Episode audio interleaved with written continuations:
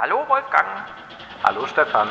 Du bist ja in einer neuen Zeit angekommen, aber dein Smartphone liegt weiterhin zu Hause. Du bist heute mit Nokia hier. Selbstverständlich. Ich möchte mich ja nicht zu abhängig machen vom Denken des Silicon Valley. Nein, dann treten wir mal ganz nackt ein in den Salon. Also du, ich habe mein Smartphone natürlich dabei.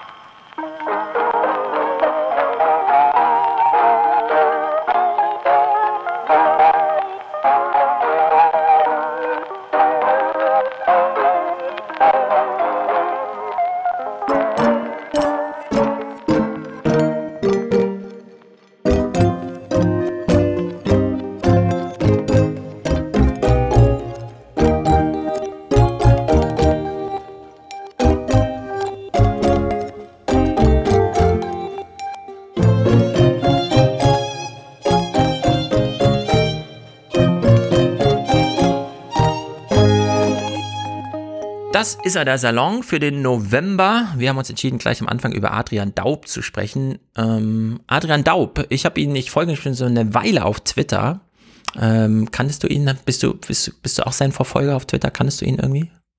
Ich kannte ihn aus den diversen Feuilletons, für die er schreibt, und ich fand ihn deshalb immer interessant, weil er absolut das Gegenteil von dem sagt, was äh, Sepp Gumbrecht so immer von sich gibt, der ja dann immer lobt, wie großartig disruptiv das alles ist und diese jungen Menschen zwei Semester studiert und dann diese geniale Unternehmensidee und sowas gäbe es ja alles gar nicht in Deutschland und und und. Und da sieht man dann so einen doch äh, alt gewordenen und auch nicht mehr wirklich interessant denkenden Romanisten, der sich noch einmal an der Jugend ergötzt und glaubt, dass ein bisschen da was auf ihn abstrahlt. Und das hat mich immer sehr geärgert und gelangweilt und fand das auch wirklich eine Absage an kritisches Denken, dass ich ähm, die Texte irgendwann auch gar nicht mehr rezipiert habe. Und dann war jemand, der auch in Stanford ist, so eine wunderbar erfrischende, kritische Stimme, äh, nämlich die von Adrian Daub. Und der hat da in den Artikeln immer schon äh, sehr, sehr interessante Aspekte herausgearbeitet, weil er vor allem auch immer äh, sich manchmal auf sehr kleine Dinge konzentriert hat, um dann mhm. das große Ganze zu erklären. Und das tut er ja hier auch wieder, dass er nach Spuren sucht und die dann miteinander verknüpft. Und deswegen ist dieses Buch, nur 160 Seiten, doch ungeheuer dicht und bringt viel, viel Neues. Mhm. Genau, so sehe ich äh, Adrian Daub auch. Mir ist er aufgefallen auf, also ich bin ihm dann bei Twitter gefolgt, nachdem ich FAZ, NZZ, keine Ahnung wo, er ist ja sehr umtriebig, so einen Text über die Hintergrundideologien von Peter Thiel schrieb wo ich dachte, das mhm. kann ja alles nicht wahr sein. Also so ein Text, der so geschrieben war, dass selbst wenn Peter Thiel selbst nicht so über sich aufgeklärt ist, es trotzdem Mehrwert bietet, das mal zu erfahren, ja, wo so ein Denken herkommt.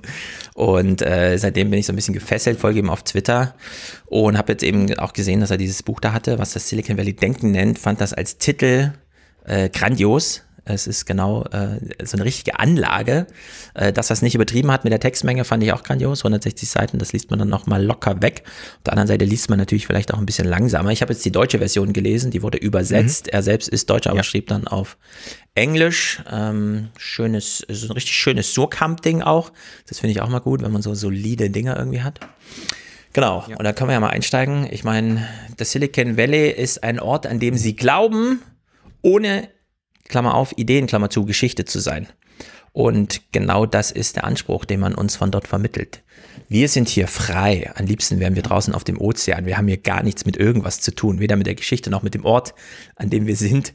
Aber, und das ist dann der Aufschlag von Daub, sie handeln hier nicht kontextfrei. Auch wenn uns die Unternehmen und, Zitat, die Medien, die sie vergöttern, das glauben lassen wollen. Und das finde ich natürlich super sensationell genauso ist zu schreiben, weil dann hat man auch so Gumbrecht gleich mal mit eingefangen. Ja? Gumbrecht als Journalist, der dann nochmal, keine Ahnung, die große äh, Festtagsrede zum Thema, eigentlich ist es doch ganz gut hier, was passiert, schreibt. Ja? Man will ja nicht zu den Uncoolen gehören als alter Opa, das ist so Gumbrecht. Und Daub, jung, weiß gar nicht, so 40, in den 40ern irgendwie, schreibt dann eben doch anders über, und es ist ja seine These, also zumindest habe ich sie so ausgelesen, die Geschäftsmodelle und bestimmte Ideologien sind enger miteinander verknüpft, als wir das, als es uns erklärt wird und als wir selber in der Lage sind auszulesen. Ja, mhm. und er sagt, das ist ein Bestandteil der ganzen Marketinglogik. Also warum reden wir jetzt überhaupt darüber? Man muss vielleicht einen kleinen Schritt zurückgehen. Wir kennen das alle, wenn Produkte im Silicon Valley präsentiert werden, wenn, wie wir das ja hier auch schon häufiger gehört haben, Zuckerberg und Co. Interviews geben, dann erzählen sie von Changing the World, ähm, genau. sie haben was ganz Neues und hier ist die Revolution, äh, hier ist das Problem, das wir doch immer lösen wollten und man fragt sich dann insgeheim, hatte ich je das Problem und habe ich da je nach einer Lösung verlangt? Und was das Silicon Valley tut, ist, dass sie alles als etwas sehr Neues verkaufen, ja. äh, was aber nicht stimmt. Also äh, Daub sagt, da gibt's eine Amnesie die jene Konzepte Richtig. umhüllt, mit denen die Technologieunternehmen öffentliche Politik betreiben. Es ist ein struktureller Bestandteil dieser Konzepte, in dem die Neuheit des Problems zum Fetisch gemacht wird, werden genau. der Öffentlichkeit die analytischen Werkzeuge entzogen, die sie bisher für die Auseinandersetzung mit ähnlichen Problemen nutzte. Das ist auch so eine Debatte, mit der man sofort dann immer Kritiker des Silicon Valley äh, versuchte einzufangen, indem man sagt, ja, äh, der, der, der, der redet ja noch ganz ganz alten äh, äh, Theorien, der ist noch in alten Paradigmen gefangen, er ist noch gar nicht auf das Neue eingestellt. Genau. Und da wird dann auch noch gerne so ein Generationenkonflikt aufgetan, aber äh, Daub sagt, nee, das ist eigentlich Unsinn und die sind sehr wohl situiert in Gesellschaft und Ideengeschichte. Genau, du hast es angesprochen, dieser wir, wir, wir ändern die Welt, changing the world und so, das steckt da drin. Das sind diese Ideologien, die sich das Instru, äh, die sich das Silicon Valley so aus instrumentellen Gründen selbst äh, herbeiholt um eben mhm. zu sagen, ähm, erstens, unser Verhalten ist gerechtfertigt und zweitens, unser etwas herablassender Blick auf unsere Kunden rechtfertigt das auch, denn der Kunde ist halt auch nur einer, der mitmacht, die Welt zu verändern und wir sind ja sozusagen die Anführer. Und damit, und das ist diese Klammer, dieses Zitat habe ich mir auch rausgeschrieben, entzieht man, also wenn man sozusagen das, diesen, diese instrumentelle Ideologien, ähm, also die Neuheiten des Problems zum Fetisch erklärt und dann sozusagen sich als der große Löser, ich habe die Lösung vorstellt, entzieht man äh, der Öffentlichkeit die bisher wirkenden analytischen Argumente. Und da könnte man jetzt denken, das ist aber schade für die Feuilletonisten, dass sie nicht wissen, wie sie Silicon Valley beobachten. Aber, und das ist der Vorwurf von Adrian Daub, es betrifft eben auch die Wettbewerbsrechtler und die Datenschutzrechtler und so weiter, denen allen gesagt wird, nee, also das Silicon Valley, das ist zu neu, was da passiert. Ja, das ist so die Jeff Jarvis Argumentation. Ja. Google muss man betrachten wie den Buchdruck. Das hat auch erst 100 Jahre gedauert, bis man dann und so weiter den Nutzen erkannt hat. Hätte man da zu früh regulatorisch eingegriffen, dann wäre das ja alles gar nicht möglich gewesen und wir wären immer noch im Mittelalter. Ja?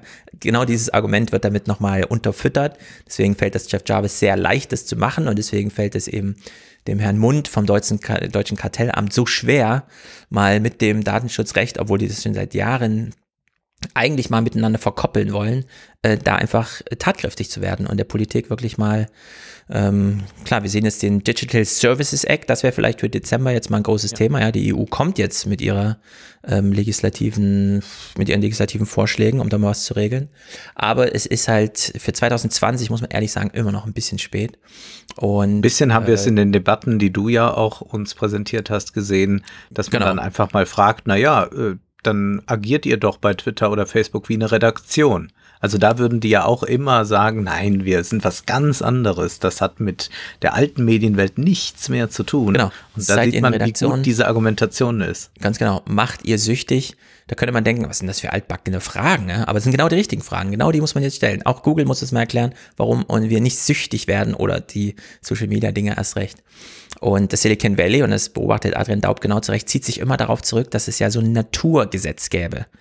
Also wenn wir von Facebook jetzt nicht die Digitalisierung umsetzen, dann wird es ja jemand anders machen und es wäre dann auch nicht besser. Also lasst mal lieber uns und da äh, kommt, fällt dann schon der erste Name. Das ist eben, klar, man kann es dann bei McLuhan, der wieder später schreibt, so sehr rätselhaft, orakelhaft schreibt, ne, bei Marshall McLuhan, kann man aber so einen technologischen Weltgeist, der sich sofort entwickelt, schon rauslesen, welcher Unternehmer sich dann diesem Problem annimmt. Okay, steht halt Facebook im Feuer, aber könnte auch jemand anders sein. Also da nimmt man sich so ein bisschen raus, obwohl das natürlich alles unternehmerische Entscheidungen sind, wie ja, die größte Suchmaschine und die größten Filmspeicher und Archive und so weiter, wie das alles aus, aussieht. Naja, Daub, was, wenn das, was Innovation genannt wird, in Wahrheit nichts anderes ist als eine opportunistische Ausnutzung von Gesetzeslücken? Und das ist ein spektakuläres Argument, das kennen wir auch schon von ähm, Frank Rieger hier in Deutschland. wenn Airbnb kommt oder Uber oder wer auch immer, dann ziehen die Gewinn daraus, dass man zuerst einen Markt erobern kann und danach irgendeine ähm, Regulierung kommt. Beispielsweise zum Thema, nur weil die Taxifahrer jetzt woanders arbeiten, heißt das ja nicht, dass sie nicht sozialversicherungspflichtig sind. Nur weil man seinen Privatraum als äh, zum Vermieten angibt, heißt es ja noch nicht, dass man darauf nicht Steuern zahlen muss, weil jemand, der da übernachtet, dem ist ja egal, ob er ein Hotel nimmt oder ja. Also da werden Gesetzeslücken, die es möglich machen, den Sozialstaat ähm, auszunutzen, werden genutzt, um Profit zu generieren. Und das ist genau das Argument, was für sehr vieles gilt, insbesondere beispielsweise Amazon. Da sieht man das ja auch ganz wunderbar, wie da immer alles das so nach, also viel zu spät dann eigentlich nachwirkend, wenn überhaupt mal ähm, sozusagen diese Regulation, die wir seit Jahrhunderten haben, und zwar zu Recht, die gilt dann auch für dich. Ja, das, das kommt dann immer viel zu spät und da ist der ganze Unternehmensgewinn aber schon gemacht. Und da ist sozusagen sehr viel Geschichte geschrieben, ohne rechtzeitig eingefangen worden zu sein. Eigentlich kann man sagen, wenn von Disruption die Rede ist, dann wird eigentlich hauptsächlich nach einer juristischen Grauzone gesucht, in der man sich bewegen kann, in der man erst einmal Profite generieren kann und dann ja. schaut man, ob die Politik irgendwann noch darauf reagiert oder ob es zu groß geworden ist, dass die Politik es nicht mehr einhegen kann. Mhm. Aber diese Disruption, die ja oft äh, betrachtet wird als Innovationsmotor, also etwas ist disruptiv in der Form, dass jetzt etwas ganz Neues entsteht, aber nur weil es auch das Alte zerstört. Das mhm. ist eigentlich etwas, die Taxiunternehmen sind das beste Beispiel, was eine zunächst einmal Ausnutzung von rechtlichen Grauzonen meint. Genau, und da schreibt Daub, du hast es Grauzone genannt und die, die nennt er ja auch in diesem ganz wunderbaren Zitat. Viele dieser Unternehmen haben sozusagen ihr Hauptquartier in dieser historischen Grauzone errichtet und sie entwickeln ihr Geschäftsmodell oder wie er schreibt, äh, der Tech-Sektor entwickelt und verfeinert sein Denken beim Geldverdienen. Mhm. Also alles, was dort entwickelt wird, ist äh, komplett dem Profit untergeordnet. So, und das ist vor allem ein ganz raffiniertes Ausnutzen von Gesetzeslücken, bis hin zu, dass Google, da kommen wir vielleicht dann im Dezember auch nochmal zurück, dass Google wohl jetzt äh, bei den Lobbyierungsversuchen in Washington und Brüssel den Bogen so weit überspannt hat, dass sie da auch wirklich für Zorn vor Ort gesorgt haben. Also da, äh, sie sind ja schon seit Jahren die größten Lobbyisten auf der Welt, was jetzt die Ausgaben für Lobbying angeht. Und äh, ja, da geht's, also das Hauptquartier in der historischen Grauzone zwischen einem Geschäftsprofit-Idee entwickeln und äh, auf Regulierung warten sozusagen. Ne? Also damit äh, Silicon Valley mal ganz wunderbar positioniert. Und dann äh, fängt er ja an und beschreibt mal diese äh, Lage vor Ort. Stanford, diese Designfakultät, diese D-School, die es da gibt, sozusagen als Wartezimmer für Silicon Valley zu beschreiben. Ja. Also er als Literaturprofessor gibt halt Kurse zum Thema Literatur. Ja? Also guckt man so in die Geschichte des Denkens. Das hat gar nicht so viel mit Techie Techie zu tun, aber da werden sie irgendwie alle durchgeschleust und äh, dann kommt er gleich auf die Studienabbrecher zu sprechen, denn viele nutzen eben die Möglichkeiten, die Stanford und so weiter so bietet, wie man halt so einen Obstkuchen isst, wenn man eigentlich nur das Obst haben will und nicht den Kuchen, dann pflückt man sich das so raus und hält sich dann irgendwie für gebildet. Er macht dann so diesen frechen Satz, naja, für einen TED-Talk 15 Minuten reicht's dann, was man da aufnimmt. Ja. Das finde ich ja. irgendwie eine äh, sehr gute, weil diese 15 Minuten TED-Talks sind häufig Müll, kann man durchaus mal sagen. Wenn die nur ein bisschen länger wären oder ein Q&A anschließen würde, würde vieles so als Karten aus in sich zusammenfallen. Ja. Und ähm, dieses abgesprochene, abgebrochene Studium, habe ich mich erst gewundert, warum er da so drauf rumreitet, aber er macht jetzt dann doch ganz tiefschaffende Argumente. Also man geht nach Stanford oder nach Harvard, weit weg vom Silicon Valley, aber gleiches mit je. Und dann bricht man sein Studium ab und dann ist man elitär, weil man hat den Namen dann irgendwie drin in seiner Biografie. Aber zugleich brüskiert man die Elite damit, dass man sich von ihr losgesagt hat. Und das sieht man dann doch häufiger. Er nimmt natürlich jetzt die Homes da von ihrem 23andMe. Ist der größte Skandal, der so bisher mit Studienabbrechern und dann diese Milliardenunternehmengründung äh, zusammenhängt. Aber es ist tatsächlich so ein Muster, das sich da entwickelt hat, dass man eben diese Unis nicht mehr als Inkubation von Talent, sondern so als wie er schreibt, flüchtige Befruchtung mit Prestige und ein paar coolen Ideen nimmt. Genau. Aber eigentlich im geistigen Niemandsland wartet, wie er schreibt. Und man dokumentiert, man hat es dorthin geschafft und man dokumentiert zugleich, aber man hat es noch nicht einmal nötig, sich einer solch anerkannten Institution zu unterwerfen, sondern schnuppert da ein bisschen äh, intellektuellen Geist, aber dann ist man eigentlich schon weit über das hinaus, was da gelehrt wird und kann deswegen was eigenes machen. Also das ist die maximale privilegierte Stellung, die man überhaupt haben kann. Also ich habe es noch nicht einmal nötig, diesen Abschluss dort zu machen. Also einen Abschluss und eine universitäre Laufbahn, von der viele nur träumen können, gar nicht, weil es ihnen an Talent mangelt, sondern weil sie überhaupt nicht die finanziellen Möglichkeiten haben, weil sie nicht ja. aus privilegiertem Elternhause kommen. Also man kann davon, äh, davon ausgehen, dass die, die ganz heroisch sind äh, äh, und, äh, oder heroisch tun und sagen, ich habe mein Studium da abgebrochen, äh, das sind äh, und die dann eine große Karriere gemacht haben, wenn man da mal dann schaut, was sie so vorher gemacht haben und aus welchem Hause sie so stammen, dann sind sie immer sehr weich gefallen. Das gibt es äh, in der Medienbranche ja auch immer wieder, dass solche äh, Abbrecher von Schauspielschulen oder so unglaublich äh, gefeiert werden. Aber das muss man so sehen, dass da oft sehr viele auch schon mit äh, Netz und doppeltem Boden gearbeitet ja. haben und dann ist das natürlich klar, aber jemand, der einen Bildungsaufstieg hinlegt, der wird sich das nicht leisten und sagen nach drei Semestern, ich breche jetzt mal ab, denn ich bin eigentlich genial. Äh, der muss erstmal die institutionelle Anerkennung sich verdienen und dessen Kinder können vielleicht dann irgendwann so einen Weg machen. Also ist das wirklich etwas, was äh, gar nicht Punk ist, sondern mhm. das ist eigentlich Mega-Elite. Genau, und er kommt ja nochmal, er unterscheidet ja nochmal zwischen denen, die dann weggehen und es tatsächlich schaffen, dann finanziell auf eigenen Beinen zu stehen, also die irgendwie im Silicon Valley mit einer tollen App-Idee oder so, mit einer tollen Anstellung, dann irgendwie den Exit aus der Uni geschafft haben, die bleiben dann natürlich auch weg. Wer es nicht schafft, kommt dann gerne zurück und wird dann auch gerne äh, von vor Ort so als, ja, der hat halt so ein Auslandssemester gemacht in der echten Welt und jetzt ist er aber hier und macht dann doch noch seinen Abschluss.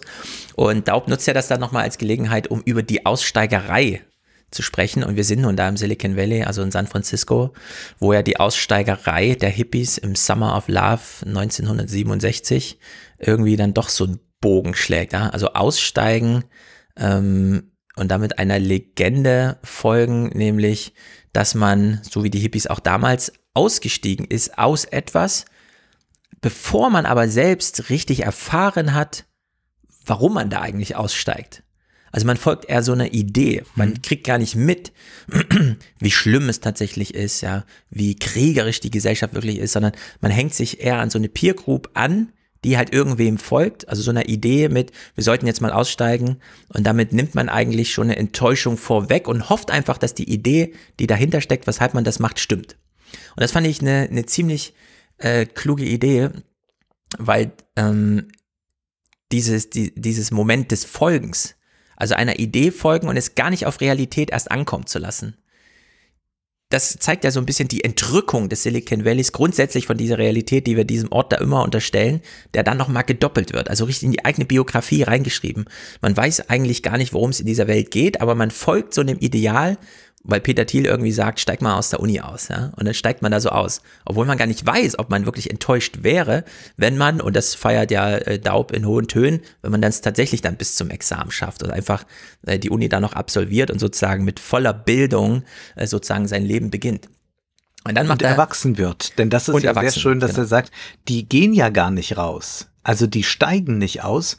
Das was die machen, ist in Wahrheit, dieses lustige Studentenleben zu versuchen, auf ewig zu verlängern. Also nicht im normalen Leben anzukommen, ja. sondern eigentlich möchte man diese Studentenbudenzeit äh, dann auch mit mehr Luxus gern fortsetzen und möchte sich auch unverantwortlich verhalten. Man möchte Realitäten ausblenden, die für normale, erwachsene Menschen wichtig sind. Und so geschieht es dann auch immer wieder, dass im Silicon Valley Dinge entwickelt werden, die es in der Wirklichkeit gibt, aber die die einfach nicht kannten. Äh, ein Beispiel, ich habe gerade den Namen vergessen von dem Unternehmen, das äh, im Prinzip Linienbusse entwickelt genau. hat als große äh, Erneuerung und dann war bei Twitter dann gleich die Antwort, ja, ihr habt Linienbusse entwickelt. Toll, Wahnsinnsinnovation, haben wir genau. schon. Das zum einen, also man baut, Uber fährt dann Linien nach und sagt, dann, dann kommen wir vorbei. Äh, genau, ja. das zum einen. Und dann hat er ja dieses Argument, das hätte man vielleicht so, also ich finde es eines der besten Argumente, die ich zuletzt gelesen habe, man hätte es aber auch noch tiefer schärfen können. Es gibt nämlich im, grundsätzlich in der, zumindest in der amerikanischen, wenn man so ein paar Blogs liest und so, immer mal wieder so diesen, ich weiß gar nicht, wer Urheber davon ist, aber im Grunde bauen sich diese meist männlichen jungen Menschen unter 30 des Silicon Valley äh, die, die Mutter nach, die eigene Mutter, die einem im Leben hilft. Also den warmen Schoß, die gute Unterhaltung. Sie liest abends nochmal vor, also Netflix und so weiter. Sie kümmert sich um alle möglichen Haushaltssachen. Äh, da werden diese ganzen kleinen Helferleins da geschrieben. Äh, und genau dieses Argument macht er eben auch. Das ist eigentlich eine wirklich super witzige These. Man steigt aus der Uni aus fährt in Silicon Valley und gründet dann dort ein Unternehmen, das einem eigentlich den Campusleben nachbaut. Also man hat mit Facebook so ein Adressbuch und das Campusleben, man begegnet sich so und macht so irgendwie schickimicki, keine Ahnung. Äh, Tinder, ja, ist eigentlich die Studentenparty, die man dann aufrechterhält und Uber Eats, also man lässt sich Essen schicken, ist so dieses, ja, gehen wir in die Mensa, verabreden wir uns vor, dann lassen wir uns was schicken, dann sitzen wir zu Hause und sitzen wieder in der Mensa und essen halt uns Essen. Ne?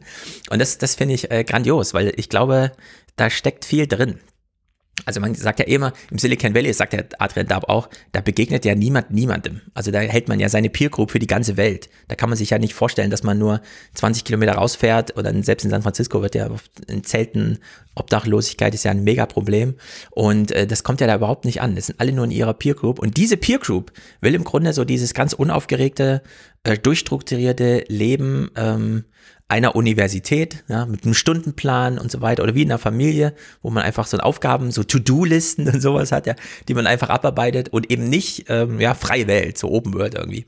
Und das fand ich äh, ganz großartig. Und dann großer Abschnitt zu Marshall McLuhan. Mhm. Den konnte man so und so lesen. Ich war so ein bisschen, keine Ahnung, ich bin jetzt nicht der mega McLuhan-Leser gewesen. Also bei uns im Studium war das jetzt auch, muss man sagen, immer mehr so ein Rosinenpicken, als dass wir jetzt wirklich mal uns texteweise mit McLuhan beschäftigt ja. haben. Der Was aber auch nahe liegt bei einem solchen Denker. Wahrscheinlich. Das also ist ja so nicht jemand, vor, ja. der ein großes Hauptwerk hat und das äh, studiert man jetzt mal und dann äh, ergibt sich da einem ein System, also wie das jetzt bei Luhmann der Fall wäre, sondern man liest ihn, weil man auf der Suche ist nach Aphorismen und mhm. die liefert McLuhan auch immer wieder alle paar Seiten. Oder so ein kontraintuitives Denken in Bezug auf Technik, Realität, Medien. Aber es ist keine so große Theorie, die sich daraus ableiten lässt. Es sind einzelne Sätze wie sicherlich der berühmteste, The medium is the message. Mhm. Das heißt, wir können nicht einfach nur immer Inhalte betrachten, sondern wir müssen sehen, dass das Medium, das jeweilige, den Inhalt formt. Also es ist schon so, dass man bei Instagram durch das Medium Instagram geformt wird und es ist jetzt kein Zufall, dass dort solche Inhalte zu sehen sind, wie sie zu sehen sind und dass es dort vielleicht weniger um sagen wir, Kunstgeschichte mhm. geht. Genau, ich habe mich jedenfalls ein bisschen erwischt gefühlt, als er so anfing mit, naja, McLuhan wird halt einfach gerne zitiert, um zu zeigen, dass man zu den Eingeweihten gehört, die mhm. diese Sprüche von McLuhan kennen, ohne dass man halt darüber hinaus die restlichen Texte irgendwie kennen oder verstehen muss. Ja, also dieses für einen 15 Minuten TED Talk reicht's für die Abschlusspointe irgendwie. Ja. Und äh, dann ähm, taucht er selber aber in McLuhan ein bisschen ein und da sage ich dann einfach, okay, das muss ich ihm dann halt glauben, wenn das so steht. Ne? McLuhan verzichtet auf Werturteile und erschwert damit auch das Verstehen. Also er beschreibt so diesen Medienwandel, greift ein bisschen in die Zukunft, aber er beurteilt das eben nicht. Das ist natürlich äh, aus deutscher Brille sehr zu ähm, gut zu heißen, denn wir wollen ja auch keine Soziologie, die uns die ganze Zeit äh, die Meinung vorleitet, sondern einfach ne, die strukturellen Gegebenheiten aufzeigen. Und darin steckt aber auch äh, sozusagen Ideologiequelle für für, ähm, für Silicon Valley, denn bei McLuhan sind Inhalte nebensächlich. Also du hast ja gerade den großen Medium- und Message-Satz da genannt. Die Inhalte sind nebensächlich. Der Wandel kommt in die Welt über die Medien, unabhängig davon, was die Medien transportieren. Bis hin zu, dass man dann in den 70ern ähm, im, äh, in San Francisco saß, Hippie-Bewegung und so weiter, und sich gar nicht mehr dafür interessiert hat, was in der Zeitung stand, sondern einfach das Zeitung als Medium der Elite abgelehnt hat, um zu sagen, wir kommunizieren hier irgendwie selbst. Und da hat wohl McLuhan Angebote gemacht, die man dann dankend aufge äh, aufgenommen hat, um beispielsweise ganz scharf zwischen den Möglichkeiten technischer Medien und den Möglichkeiten staatlicher Institutionen zu unterscheiden. McLuhan hat es nicht in eine Wertung gebunden. Also wenn wir im Podcast darüber sprechen, ist ganz klar, wir würden niemals staatliche Institutionen per se verurteilen und sagen, wenn wir Internet haben, brauchen wir keine Institution. Das ist da allerdings anders gelagert. Also McLuhan stellt beides vor im Widerspruch zueinander und lässt dann äh, sozusagen die Rezipienten selbst entscheiden. Die sitzen neuerdings da und bauen irgendwelche Apps seit 20 Jahren und sagen natürlich, ja, wozu brauche ich staatliche Institutionen? Ich habe doch technische Medien. Also, dass die das Angebot annehmen und dann sagen, okay, wir schlagen uns auf die Seite der technischen Medien, äh, ist natürlich irgendwie klar, ne? Technik, Enddifferenzierung, Dezentralisierung, das globale Dorf ist ja auch so ein großer Spruch von ihm. Und der Staat, Zentralisierung und Homogenisierung, nee, also da sind die halt entschieden. Ne? Da greift einfach, äh, wir wählen die Freiheit und dann bauen sie halt alle ihre Apps und äh, übertölpeln sozusagen den Staat bis hin zu, wir nutzen aus, welche Gesetzeslücken er uns gibt. Beispielsweise, das ist nicht sozialversicherungspflichtig, also haben wir, können wir da nochmal 10% Dividende einstreichen, die andere bisherige Unternehmer eben nicht einstreichen können. Und das befeuerte damals die Gegenbewegung, die sich auf die Seite der Technik schlug, äh, in der Friedens- und Hippie-Bewegung und jetzt eben wieder. Also da doppelt sich wieder dieses Aussteigerei und Freiheitsideal. Anders als in Deutschland, äh, hier gab es auch eine Friedensbewegung, die war aber technikfeindlich, muss man eigentlich sagen. Ja. Und das ist im Silicon Valley da eben eine andere Tradition. Oder man kann sagen, sie war immer beides. Und das kann man jetzt auch bemerken bei der technischen Elite. Denn darauf geht Daub nur am Rande ein. Es gab ja diesen Whole Earth Katalog. Mhm. Äh, dieser Whole Earth Katalog äh, erschien Ende der 60er Jahre. Und das war etwas, was man im Silicon Valley sehr stark rezipiert hat. Und er wurde ja auch da maßgeblich äh, ähm, erschaffen. Und man hatte dort eigentlich zwei Seiten immer. Man hatte auf der einen Seite Technik hatte kybernetische Ideale und Utopien, die dort ausgebreitet waren. Wie können wir es mit Technik schaffen, die Welt zu verändern, zu verbessern, äh, eine ganz neue Seinsweise zu finden? Auf der anderen Seite aber gab es dort, und das ist dann äh, dieser Anknüpfungspunkt an die Hippie-Bewegung, diese Idee vom Aussteigertum, äh, vom äh, Do-it-yourself und mhm. vom ähm, ja, Leben in äh, einer äh, Abgeschiedenheit, die nicht vom Staat äh, in irgendeiner Weise kontrolliert wird. Das hat dort, wenn man das liest, diese Texte aus den 60er Jahren, erst einmal so etwas von Romantik oder von äh, Arts and Craft Bewegung. Äh, man kennt das ja auch von Thoreau Walden oder so. Aber man muss erkennen, dass hier zwei Dinge miteinander verknüpft wurden. Nämlich zum einen diese Aussteigerromantik, die aber dann nicht so eine Romantik wurde, naja, wir ziehen jetzt auf den Bauernhof und haben da Ziegen und Kühe, sondern man hat eine Aussteigerfantasie, die man realisiert durch die Technik. Also eine ganz technizistische Aussteigeridee taucht dort auf und so verknüpft sich dieses Hippietum, das ja zunächst einmal vielleicht uns als naturnah erscheinen würde, mit dem ähm, technischen Apparatus. Und das ist etwas, was wir, du hast es gerade gesagt, in Deutschland nie so erlebt haben. Also ganz und gar nicht. Also hier gab es Aussteigerfantasien, aber die bedeuteten immer Biobauernhof, genau. äh, Ganz irgendwie noch versuchen, ja. dass wir keinen Fernseher haben. Sollen wir überhaupt einen Kühlschrank haben? Was ist, wenn die Wellen uns tödlich ja. treffen, die aus diesem Kühlschrank dringen? Das ist etwas, was äh, komplett anders in Palo Alto war. Mhm. Genau, und äh, dann hat er ja noch diese Idee drin, ähm, mm, in Deutschland gab es ja auch so einen Ansinn, Marsch durch die Institution.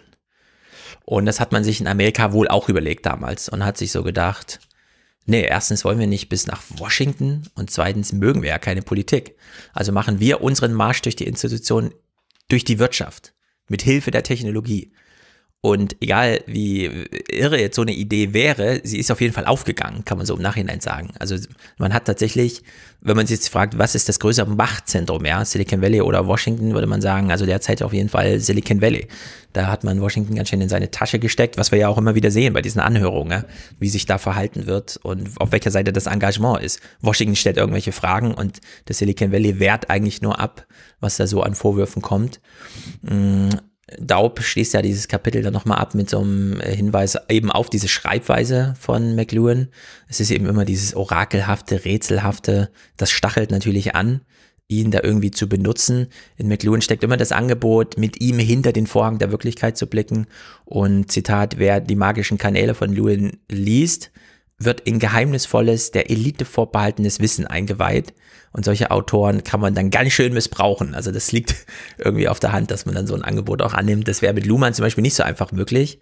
Äh, dadurch ist Luhmann jetzt auch nicht so attraktiv irgendwie. Ja? Also man hat halt auch zu kämpfen als Autor irgendwie, um dann, dann doch nochmal, sei es nur in der Wissenschaft, äh, präsent zu bleiben. Es müssen schon ich möchte sagen, esoterische Autoren Autoren sein. Also esoterisch in dem Sinne, dass sie etwas sehr Ich-zentriertes machen, etwas sehr Kryptisches und dieses kryptische Sprechen oder enigmatische Sprechen, das kennen wir auch aus dem deutschen Konservatismus. Wir kennen das von Ernst Jünger oder auch zum Teil von Karl Schmidt, die Bezüge herstellen, die nur Eingeweihte wirklich verstehen ja. oder Stefan George. Und das zieht immer Leute an, die sich gerne in Opposition zu staatlichen Institutionen stellen. Das nächste Beispiel, das er dann im dritten Kapitel bringt, äh, was Daub bringt, ist Ayn Rand, ja. die Schriftstellerin der Libertären, die einen nackten Egoismus predigt, die sagt, nein, Egoismus ist nicht schlecht, sondern nur Egoismus hilft und Daub schreibt dann, Rand beschreibt eine Welt, in der die Autonomie des Individuums unkompliziert und unverfälscht ist, und ihr Werk beruht auf einem Verständnis der Selbstständigkeit, das einer Prüfung nicht standhält, sobald man nun ja tatsächlich selbstständig sein muss. Rand hat absolutistische Vorstellungen von Dingen, die offenkundig sozial geprägt sind, was ihrer Welt einen taxidermischen Charakter verleiht. Sie preist das kapitalistische Unternehmen, lässt jedoch die gemeinschaftlichen und moralischen Rahmenbedingungen außer Acht, die Voraussetzung für sein Funktionieren sind. Mhm. Das sehen wir direkt in diesen Anhörungen. Sie halten den Unternehmergeist hoch, blenden aber alles andere aus, stellen sich dann dumm, wenn so eine Frage ja. kommt, macht das süchtig, ähm, haben dadurch kleine Unternehmen keine Chance mehr, ist das eine Monopolstruktur, an der sie weiterhin arbeiten, äh, äh, und dann kommt ja immer dieses äh, äh Congressman, Congresswoman, I, I don't mm. understand your question. Und ja, so, oder ja. man verschiebt es auf später, man, genau, man kommt drauf oder, zurück. Ja. Genau. Äh, oder man ist gerade gar nicht äh, so drin in der Studie, was soll das sein? Und das zeigt er jetzt anhand einer Schriftstellerin. Wir müssen vielleicht noch eins äh, dazwischen schieben. Mm. Wie kommt er eigentlich jetzt darauf, auf diese Leute, McLuhan, Ayn Rand, er bringt ja dann noch weitere. Er hat sich immer Aussagen von Silicon Valley Leuten angehört, Interviews oder hat mal geschaut, worüber haben die eigentlich promoviert, welches Seminar haben die belegt. Ja, oder ähm, er schaut sich die Profilbilder auf Twitter an und Travis Kalanick, der ja Uber lange geleitet hat, hatte beispielsweise irgendein Buchcover, ich glaube sogar Atlas Shrugged als, als äh, Twitter-Bild dann ja. so, ne? Ja, und dann geht er einfach mal dieser Spur nach. Und das ist sehr, sehr gut. Äh, das kann ich auch für Filmanalysen sehr empfehlen, dass man einfach mal schaut, warum liest denn jetzt der Protagonist ein Buch von Ayn Rand. Also vielleicht, wenn ich gerade diese eine Anekdote machen kann, mhm. in äh, Dirty Dancing, einem Film, den ich ja sehr mag, ist es ja so, dass der Konkurrent von Patrick Swayze, jemand aus der Upper Class, äh, der sehr arrogant ist, äh, auch ein Buch liest. Und was liest er? Ayn Rand. Was die Regisseure, der Regisseur damit sagen wollte, ist natürlich, das ist jemand, der diesen äh, neoliberalen Kurs will, der nur an Egoismus denkt, der keinen sozialen Aufstieg will. Deswegen ist er der absolute Antipode. Also man kann nicht mal mit so einem kleinen Detail eine große Spur nachverfolgen und am Ende hat man da auch dann die Botschaft des Films, die äh, ganz klar Ayn Rand ablehnt. Und da, das macht er hier ja. eigentlich. Also ein bisschen wie so ein, äh, wie, wie, wie, wie äh, nach Trüffeln suchen, könnte man sagen. Und dann findet hm. er sie aber und stellt das dann in großen Kontext dar. Genau. Ayn Rand hatte ich schon immer mal auf der Liste, um mir zumindest das Atlas-Buch mal durchzulesen, aber irgendwie bin ich dann doch nie dazu gekommen. Deswegen habe ich auch, also wie bei McLuhan, vielleicht sogar noch ein bisschen weniger echte primäre Textkenntnis von Ayn Rand. Finde, es ist aber hier ganz instruktiv geschrieben. Ja. Beispielsweise habe ich schon, glaube ich, ganz gut nachvollziehen können, diese ganze Anlage. Mm, also wir haben es zum einen mit einer Ideologie, die in Geschichten verpackt ist, also die ganz anders konsumiert werden kann und wir haben es mit dem Konservatismus einer Künstlerin zu tun, als Bollwerk gegen Kollektivismus, die die Autorin, also Ayn Rand selbst, nährt aus so einer biografischen Erfahrung. Sie ist ja da aufgewachsen. Also sie kommt ja aus diesen Ländern, diesen kommunistischen Ländern. Ich vielleicht direkt sogar Russland oder irgendeinen dieser Satellitenstaaten, äh, wo man das eben ähm, sozusagen nochmal anders verpackt vermitteln kann, als wenn jetzt irgendwie der Sozialkundelehrer in Kalifornien erzählt, die da drüben machen das und das und es wirkt dann so und so. Und äh, diese Reichweite von Ayn Rand, also diese nicht Reichweite im quantitativen, sondern im qualitativen Sinn, also dass sich Menschen, von denen man weiß, die lesen auch mal ein Buch, sich so intensiv mit ihr beschäftigen. ist immer wieder beeindruckend, das zu lesen. Also er nennt ja hier auch Peter Thiel, Sam Altman, keine Ahnung, wer das ist, dann Travis Kalanick von äh, Brad Uber. Bird. Pixar-Regisseur. Pixar, Das genau, war ja immer schon meine These. Kapitel, die Pixar-Filme sind ganz, ganz schlimm. Und hier mhm. bekommt man das auf drei Seiten nochmal erklärt, warum das so ist. Genau, Steve Jobs ja. und Elon Musk. Und bei Elon Musk kommt vielleicht nochmal so Sachen raus, die ich bisher bei Ayn Rand so nicht in der Reproduktion gehört habe. Ähm, Daub geht ja noch mal ein bisschen in die Tiefe. Es gibt so eine gewisse, hm, wie soll man sagen, so eine Anlage, dass man ähm, zwischen schöpferischen Menschen und Parasiten vielleicht doch ein bisschen expliziter in den Werken von Ayn Rand unterscheidet als jetzt in anderen Büchern, ähm, dass man Macht und Misstrauen äh, ganz groß dabei hat und dann immer so eine Art von Objektivismus, also dieses grundsätzliche, wir folgen hier einem digitalen Naturgesetz, wir können gar nicht anders, wir müssen die Möglichkeiten hier ausnutzen, äh, was sich dann niederschlägt zum einen in den Pixar-Filmen, also wie sie das bei wie er das bei den Unglaublichen beschreibt. Ja, es gibt halt besondere Menschen auf der Welt, die haben halt einen Auftrag und der Auftrag heißt für uns nicht besondere, wir müssen für die Platz machen. Ja, weil die wollen ja, ja. gerade die Welt retten. So, und klar, man ja. kann diese Pixar-Filme so lesen oder so, so sehen und dann, dann sieht man es auch. Äh, und dann äh, aus diesen ganzen Sachen zusammengebaut halt dieser grundsätzliche Elitarismus ich glaube, so als Daub selber auf Deutsch dann übersetzen lassen, Elitarismus, so als wirkliche Ideologie der Eliten, ähm, dass man im Silicon Valley auf die eigenen Nutzer schaut und sagt, also Manipulation ist irgendwie schlecht, okay, aber wer sich manipulieren lässt, der ist wirklich ein Opfer. Also wir erkennen die Manipulation, schlagen uns aber nicht auf die Seite der Manipulierten, sondern auf die Seite der Manipulatoren, weil wir können uns ja jetzt nicht noch mit den Dummen gemein machen. Ne? Wir können ja, unser, ja. Unser, unseren Arbeits, der Tag hat nur 24 Stunden, wir können uns nicht auch noch um die Dummen kümmern. Ja, wir retten hier die genau. Welt. Ja. Also das scheint ja dann doch sehr tief einprogrammiert zu sein bei sehr vielen. Und Zutiefst gerade antidemokratisch und man genau. verbindet es noch mit so einer Geste des Widerstands. Das fand ich interessant, als er auf diese Political Correctness Debatten kam. Äh, vor allem aber diese Free Speech äh, Geschichten, also dass sich dort manche, wir haben ja Gumprecht schon genannt, so hervortun äh, in der Geste des Widerstands, weil ich das noch so weiterhin mache, weil ich äh, noch äh, immer so bin wie vor 30 Jahren oder was, äh, bin ich jetzt der große Widerständler. Und sie sagte eigentlich, äh, was die ja machen, ist so eine Genie, äh, Idee zu übernehmen. Wir kennen das ja auch, den Geniekult aus dem 18. Jahrhundert. Mhm. Aber es ist nur noch eine gestische Art von Mut, schreibt er. Und ja. eigentlich geht es nur darum, dass man sein alltägliches Verhalten, das man nicht ändern will, oder seine Ausbeutung, die man fabriziert, die man nicht ändern will, dass man die jetzt ähm, ummodifiziert äh, zu einem bedeutsamen Akt, schreibt er, des Nonkonformismus oder sogar des Widerstands. Ja. Und er sagt, man wiederholt eigentlich nur, was die Menschen um einen herum sowieso sagen und darf sich dennoch als Freigeist bezeichnen. Man investiert das Geld anderer Leute, um die Arbeitskraft nochmals anderer Leute auszubeuten ja. und darf sich als wagemutig und risikobereit preisen lassen. Genau. Und da habe ich mich auch ein bisschen erwischt gefühlt, denn irgendwer muss ja die Leute preisen.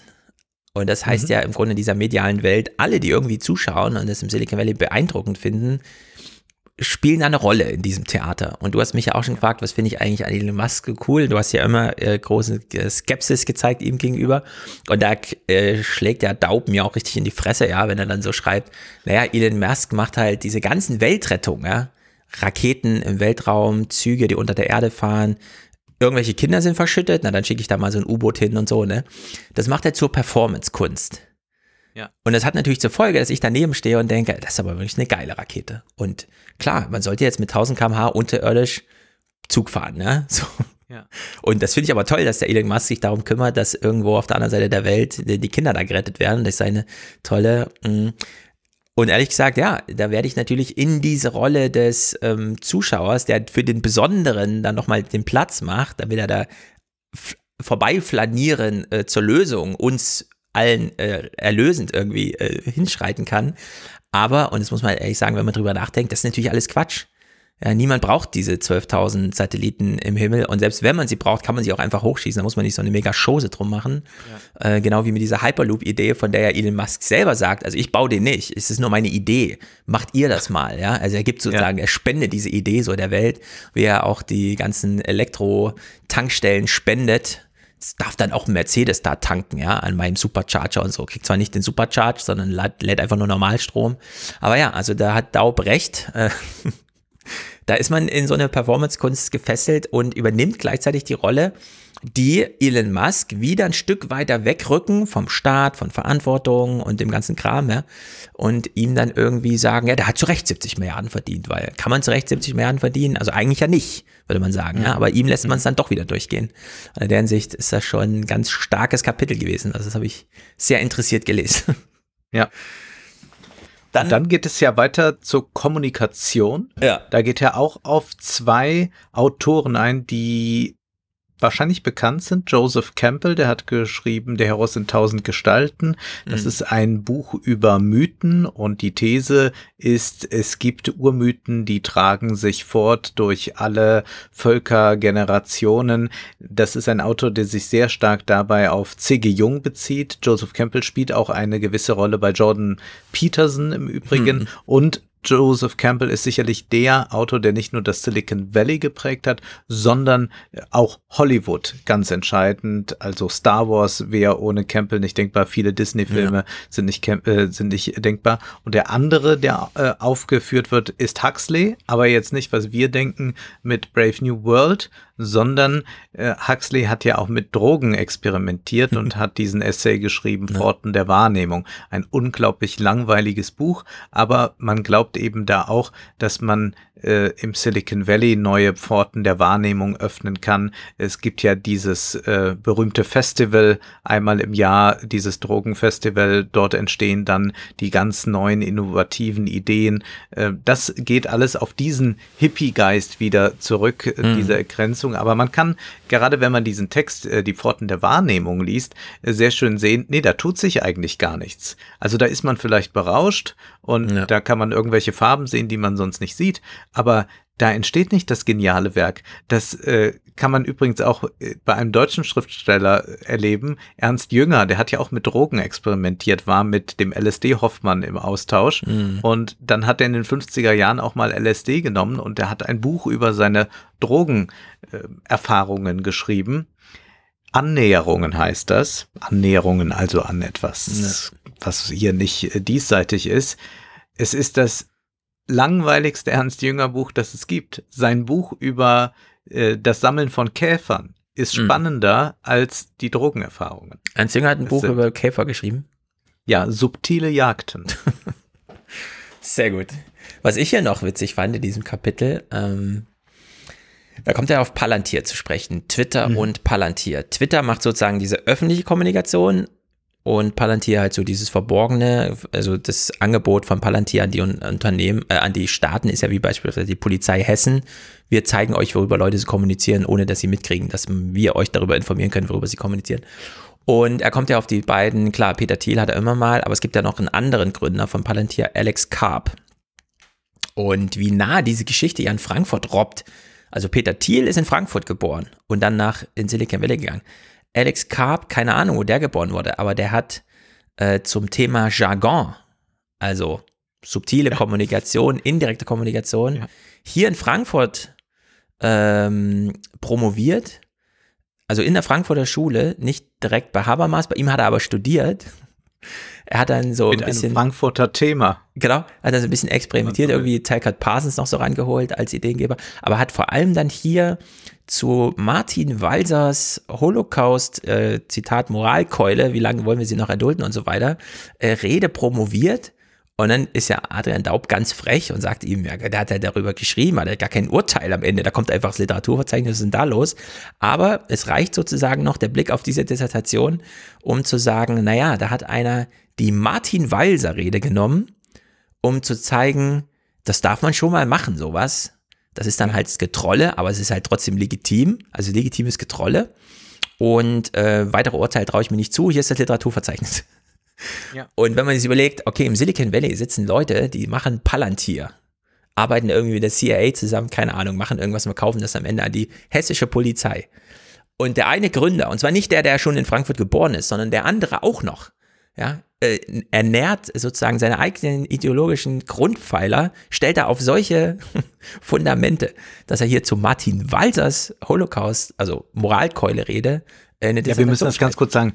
Also er hatte den Friedenspreis des deutschen Buchhandels äh, und ähm, Martin ja, Walser und hat dort eine Rede gehalten. In Frankfurt in der Paulskirche, also Richtig. diesem Ort der deutschen Demokratie, und hat dann eine Rede gehalten, Erfahrung beim Verfassen einer Sonntagsrede. Ja. Und diese Rede ist hochkompliziert äh, zu analysieren, ähm, weil sie zum einen ein bisschen trollt und da ist dann eben äh, von der Moralkeule Auschwitz die Rede, die uns angeblich immer vorgehalten würde und deswegen entscheiden wir politisch so und so und so. Das ist also diese äh, dieses äh, Trolling, das er da macht und er legt solche er, er lässt solche Bomben fallen, aber macht auch nicht, lässt die dann wieder liegen. Also das äh, kann man sich jetzt nicht als einen großen Argumentationsstrang vorstellen. Und dann gibt es einen anderen, der ist aber durchgehend und das macht die Rede auch wiederum sehr qualitätsvoll, äh, nämlich diesen Argumentationsstrang, muss ich als Künstler mich eigentlich zu direkt politischen, tagespolitischen äh, Aktionen äußern oder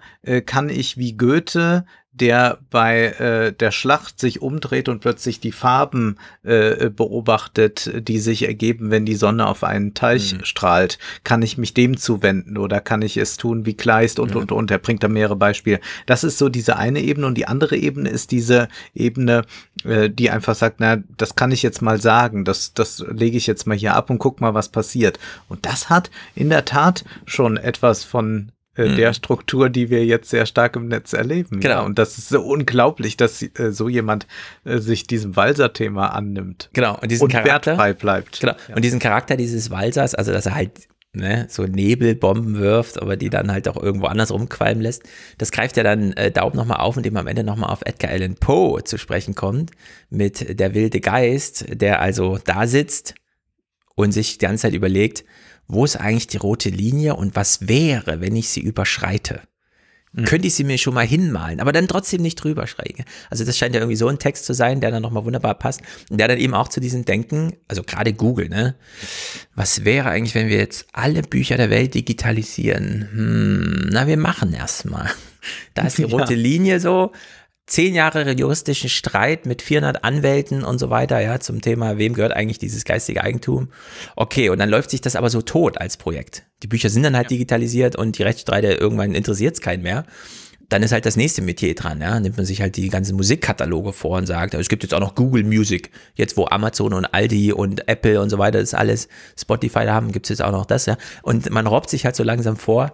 Also diesen Edgar Allan Poe Text kenne ich jetzt so gar nicht, ja, aber ähm, ich kannte den auch nicht. Das kann man, glaube ich, gut nachvollziehen, wie das so ist. Der wilde Geist, der sich immer überlegt, wo sind die roten Linien und was wäre, wenn ich sie überschreite und es dann aber irgendwie doch nicht macht.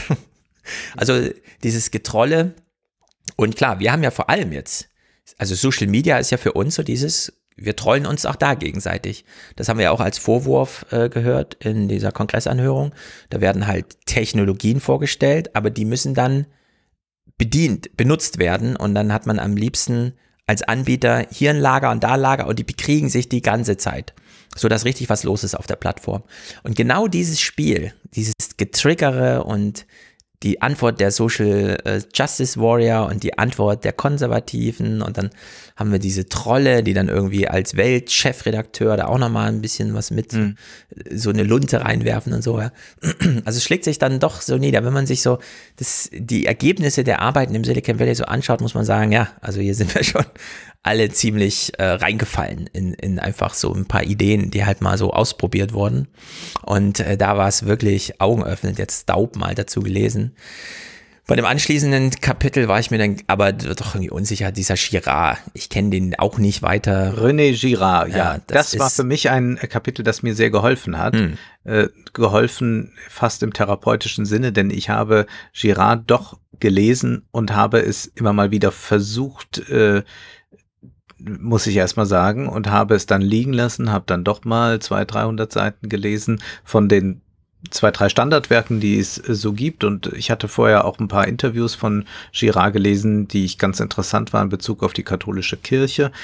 Und ich musste aber dann doch immer feststellen, ja, da sind so zwei, drei Kernaussagen, die interessant sind. Also diese Sündenbock-Theorie ist für ihn mhm. ganz wichtig. Das heißt, eine Gruppe konstituiert sich immer wieder durch einen Sündenbock und äh, dieser Sündenbock kann variieren. Girard ging dann nachher so weit zu sagen, äh, dass gewisserweise auch der Vatikan zu einem Sündenbock wird für die moderne Gesellschaft wieder, die sich dann äh, dort äh, drumherum gruppiert.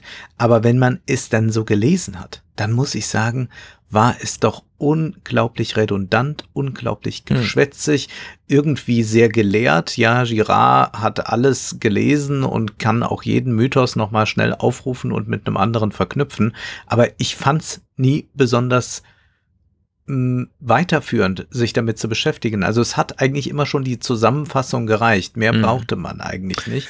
Und habe ja. mich durchgequert und bin jetzt so dankbar, dass Adrian Daub das nicht viel anders sieht, sondern auch sagt, na ja, der war halt irgendwie ganz wichtig, manche Dinge waren auch interessant, aber äh, was dann Peter Thiel glaubt und was andere glauben, René Girard sei der Denker des 20. Jahrhunderts und man werde ihn erst noch entdecken und das machen ja im Silicon Valley jetzt auch viele nach, dass sie sagen, ja, René Girard, äh, der ist ganz wichtig und man fragt sich ja, naja, der hat sich mit Theologie, mit Mythen und so weiter beschäftigt, was macht ihr jetzt gerade damit? Aber hier wird auch wieder so einer ähm, als heroische Gestalt präsentiert, der so ein bisschen außerhalb äh, schon, der so sehr für sich gearbeitet mhm. hat und so seine Weltkonstruktion entworfen hat. Und das ist wiederum diese Verbindung zu den anderen, zu McLuhan und Ayn Rand, dass das immer Leute sind, die so eine ganz eigene Philosophie nochmal so hervorbringen, die aber auch in sich sehr hermetisch ist. Also man kann jetzt nicht äh, Girard mit äh, Ayn Rand lesen oder so. Das ja. bietet sich auch gar nicht an, sondern man kann auch sich da das rauspicken, was man gerade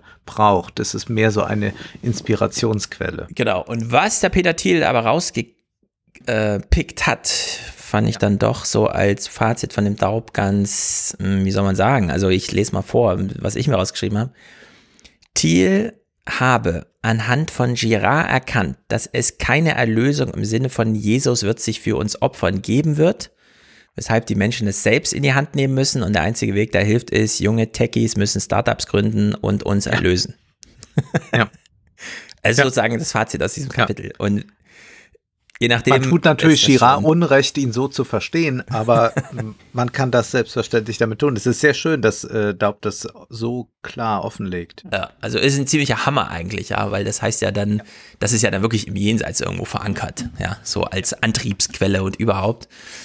Und tja, Girard ging wohl vor allem pessimistisch äh, an die Welt heran. Ja. Und in der Hinsicht hatte Jesus uns sowieso nie erlöst, sondern uns allenfalls unsere Notlage vor Augen geführt. und wenn man das im Hintergrund hat und wir wissen, dass der Peter Thiel, wie soll man sagen, ein sehr verrückter Typ ist. Also der hat auch eine hohe Gläu es ist ein gläubiger Mensch, glaube ich. Hm. Weiß ich nicht genau, aber der ist ja nun immer genau das Gegenteil von dem, was man so glaubt, wie die im Silicon Valley drauf sind. Ist das nicht ohne? Naja, am Ende wird er jedenfalls nochmal richtig handfest und materiell zum Thema Disruption. Das ist natürlich so ein Kapitel, das liegt irgendwie auf der Hand, dass man sich dieses große Ding nochmal vorknüpft. Mhm. Haben wir es wirklich mit Innovation zu tun, wenn hier von Disruption gesprochen wird, oder ist es einfach nur Kapitalismus auf Speed? So eine Frage, die können wir alle verstehen. Da brauchen wir auch nicht groß literaturwissenschaftlichen Hintergrund. Denn ja, es ist natürlich Kapitalismus auf Speed. Man könnte auch da einfach mal eingreifen und sagen, mach auch mal Politik auf Speed, wenn es da so schnell geht. Mm, Disruption braucht allerdings als Idee, ist ja immer so eine Idee, die so ein bisschen verherrlichend mit Zerstörungskraft umgeht, äh, schon eine gehörige Portion Misstrauen in das Alltägliche und das Normale und Selbstverständliche. Das ist, glaube ich, nochmal ganz gut, dass man darauf nochmal hinweist, dass Disruption jetzt nicht einfach so, eine, so ein Anlass ist für eine Party oder so, sondern dass es da auch immer um Zerstörung aus eigentlich niederträchtigen ähm, Ansinnen geht. Und selbst ähm, wer wohlwollend von Disruption spricht, ähm, sieht sich dann doch lieber eigentlich auf der Seite der Sieger. Das habe ich ganz oft in Deutschland, dass Dorothee Bär, wenn Dorothee Bär vom Internet spricht äh, und das immer so verherrlichen tut, dann eigentlich, weil sie auf der Seite der Sieger stehen will irgendwie. Ja? ja. Das ist so wie FC Bayern-Fan sein. Äh, also Digitalisierung ist ganz wichtig, ganz toll und wer was dagegen will, der hat ja gleich was gegen die Zukunft. So geht sie ja da immer ran und Disruption und deswegen krätscht er da dann kritisch ein in dieses Denken. Disruption heißt schon, dass man eigentlich solche Sachen auch wie Daseinsvorsorge, ja, also plötzlich kommt jemand um die Ecke und sagt, äh, das mit diesen, was weiß ich, jetzt Schnelltests kann man ja viel besser organisieren, nämlich indem man einfach wie in Berlin jetzt überall so kleine Hotspots macht, wo so die Dr. Med Medio GmbH irgendwie, die gestern gegründet wurde, jetzt so Schnelltests anbietet, weil es die irgendwie günstig bei Alibaba zu kaufen gab. Ähm, dass diese Art von Disruption, dass man sich nämlich Geschäftsmodelle nimmt, die eigentlich ganz gut funktionieren, beispielsweise in der Daseinsvorsorge, in eine Kampfarena bringt, wo sie nicht hingehören. Also wo man wirklich auch politisch sagen müsste, nee, äh, ein Wasseranbieter muss reichen. Da brauchen wir jetzt keine Marktwirtschaft, wo irgendwie zwei Anbieter von Wasserrohren das untereinander dann äh, wie auch immer äh, miteinander im Wettbewerb klären, sondern nee, da brauchen wir einfach nur Regeln, die das halt regeln und dann äh, könnten wir das mit einem Anbieter ganz wunderbar machen, den wir beispielsweise unter demokratischer Kontrolle haben. Und äh, solche Argumente finde ich dann schon nochmal ganz gut am Ende, äh, weil die versteht man dann auch wirklich, die kann man dann mal richtig gut, also sozusagen zweifelsfreie Argumentation, der man folgen kann, während man vorher so ein bisschen, ist ja ein Buch zum Mitdenken und so weiter, ne, wo man auch so ja. ein bisschen mehr inspirativ liest, aber am Ende wird er nochmal informativ. Und das, genau, äh, und er zeigt doch sehr schön, wie der Kapitalismus als solcher natürlich nach Innovationen giert, wie er diese schöpferische Zerstörung nennt es Schumpeter, ja, ja immer schon beinhaltet. Das heißt, äh, das ist in gewisser Weise auch immer eine Binse, die diese Disruptionsleute dort verkünden. Also sie mhm. tun immer so, als äh, wäre ohne sie der Kapitalismus nicht selbst drauf gekommen, ja? ja.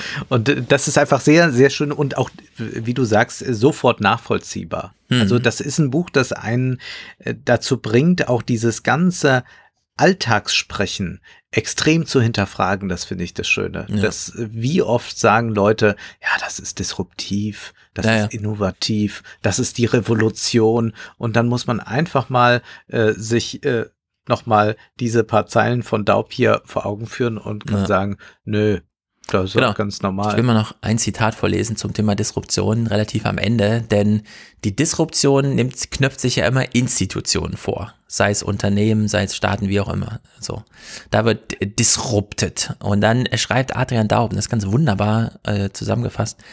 Aber was geschieht, wenn die Disruption selbst institutionalisiert wird?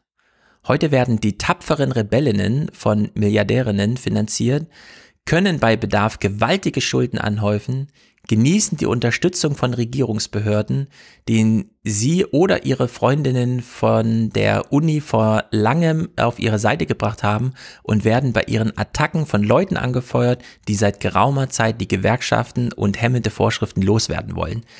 Und das stimmt absolut. Wenn wir jetzt sagen, ähm, Elon, Elon, Elon Musk kommt hierher und äh, kommt als Disruptor für die deutsche Autoindustrie. Und dann sagen wir, das hat sie aber auch mal nötig, ne? mit der alten Technologie, was soll denn das alles? Und dann müssen wir aber feststellen, da kommt jemand mit Disruption. Und äh, wir sagen dann, naja, erstens mal hat er mega staatliche Subventionen. Dann ruht er auf diesen ganzen staatlichen Forschungsdingern, die er da für sich nutzt. Ne? Äh, iPhone ganz genauso. Äh, dann äh, kommt diese ganze Phalanx an Universitätsprofessoren wie Jeff Jarvis, die sagen, nee, also die müssen wir jetzt hier mal ein Schutzschild ausstatten, ja, dann werden die noch mit so einem akademisch, pseudoakademischen Schutzschild ausgestattet. Und im Grunde sind die, also ist diese Art der Disruption vollständig institutionalisiert. Nur nicht auf diesem alten, halt hergebrachten, traditionellen, es war ein Familienunternehmer, jetzt hat er das groß aufgebaut, jetzt gehört ihm die Stadt und so weiter, sondern eben auf diese neue Art und Weise. Ja? Aber es ist im Grunde institutionalisiert bis zum geht nicht mehr. Und das nochmal so aufzuzeigen, finde ich plötzlich, großartig. plötzlich ist ein Unternehmen mit einem Börsenwert von 100 Milliarden Dollar ein kampflustiger Underdog. Genau. Und ein Magazin mit 40 Mitarbeiterinnen ist der große böse Monopolist. ganz genau, ganz genau. Also in der Hinsicht sehr augenöffnend, alles ganz großartig. Äh, das Silicon Valley schreibt am Ende nochmal zum Thema Scheitern, hat große Angst vor Utopien, weil sie nämlich das Politische der Akteure entblößen und statt dass wir eben vom Silicon Valley wirklich mal ein großes Angebot zum Thema Wohnen im 21. Jahrhundert, wirklich mal neue Mobilität oder sowas bekommen, bekommen wir nur diesen kleinschrittigen Individual-Socialism, äh, Solutionism, der uns nochmal, was weiß ich, die Pizza ein bisschen schneller nach Hause bringt oder wie auch immer. Aber der große Wurf ist da nicht dabei. Und zwar nur, weil die Angst haben, als politische Akteure in die Verantwortung zu kommen. Ja? Und da könnte man auch sagen, Leute, jetzt reißt euch mal zusammen. Äh, kommen nachher auf Amazon zu sprechen. Ja. Amazon ist jetzt so tief Daseinsvorsorge. Legt euer Visier ab, nehmt den Ball auf, den Yuval Harari äh, geworfen hat und sagt, wir machen jetzt mal the real thing, ja, und nicht nur einfach den nächsten Werbevertriebskanal oder sowas, weil die, das ist ja nun alles angelegt darin, ja. Also äh, diese ganze Elektromobilitätssache von, von Tesla und so, das könnte jetzt durchaus mal richtig reinwandern und so. Aber da scheuen sie sich, weil sie eben äh, weiterhin der neutrale, objektivierte Plattformanbieter sein wollen, der sich politisch nicht einmischt und ansonsten keine Verantwortung übernehmen will. Und Adrian Daub hat es uns jetzt mal richtig aufgezeigt. Ja. ja. Also großartig. Ich komme zu einem ganz anderen Buch, zu einem Lehrbuch. Und das klingt erst einmal trocken und ja, es ist auch nicht per Anhalter durch die Galaxis, aber es ist sehr lesenswert und es ist vor allem für einen Laien lesenswert. Das kann ich nämlich aus Erfahrung sagen. Ich bin nämlich einer, ich habe von äh, Juristerei keine Ahnung, habe das nicht studiert, habe aber äh, das Buch Weltraumrecht von Markus Schladebach gelesen, bei Moor Siebeck erschienen weil mich das Weltraum interessiert, weil mich Science-Fiction-Filme interessieren, ich mich noch erinnerte an Dialoge aus der Marsianer, Mhm. Da ist ja Matt Damon auf dem Mars und überlegt dann auch, naja, Moment, wenn ich jetzt von einer in die andere Station gehe, äh, bin ich dann eigentlich ein Pirat und kann ich hier überhaupt was anbauen und wem gehört das eigentlich, wenn ich was anbaue hier oben auf dem Mars? Das sind alles Fragen, die sehen jetzt nach Science Fiction aus, aber es gibt auch ganz Konkretes natürlich, wenn wir nur an die Satellitentechnologie denken, dass äh, der äh, Weltraum rechtlich geregelt sein muss, ist, glaube ich, jedem klar.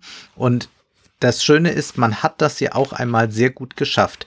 In den 60er Jahren war man sehr weit damit, dass man eine äh, verbindliche äh, Regulierung ähm, hatte, dass man verbindliche rechtliche Standards hatte bezogen auf äh, den Weltraum. Und interessanterweise gelang es sogar, dass im dass das im Kalten Krieg funktionierte, also wo man extrem zerstritten war.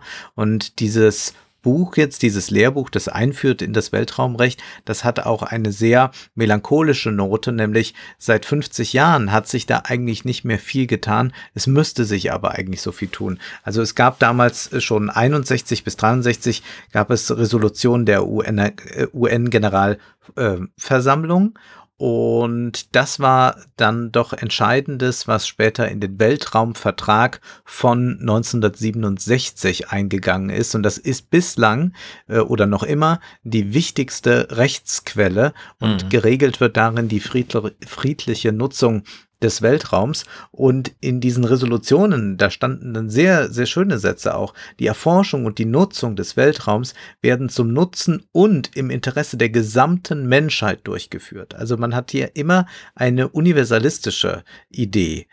Der Weltraum und die Himmelskörper stehen der Erforschung und Nutzung durch alle Staaten auf der Grundlage der Gleichheit und in Übereinstimmung mit dem Völkerrecht offen.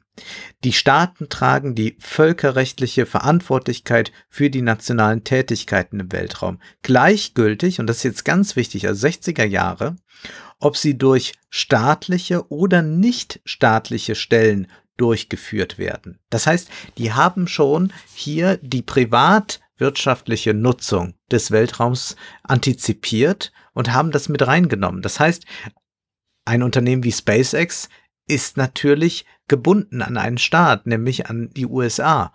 Und die müssen auch dafür Sorge tragen, dass da rechtliche Standards eingehalten werden. Und Frage das Schönste halt, finde ich, man die, ob die damals schon an 12.000 Satelliten von einem Unternehmen gedacht haben. Ne?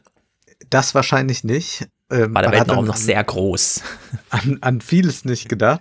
Aber äh, das Schönste allerdings äh, finde ich, äh, also in der Formulierung, die Staaten haben die Raumfahrer als Boten der Menschheit im Weltraum anzusehen und ihnen jede mögliche Hilfe bei Unfall, Gefahr oder Notlandung auf dem Gebiet eines fremden Staats oder auf hoher See zu gewähren.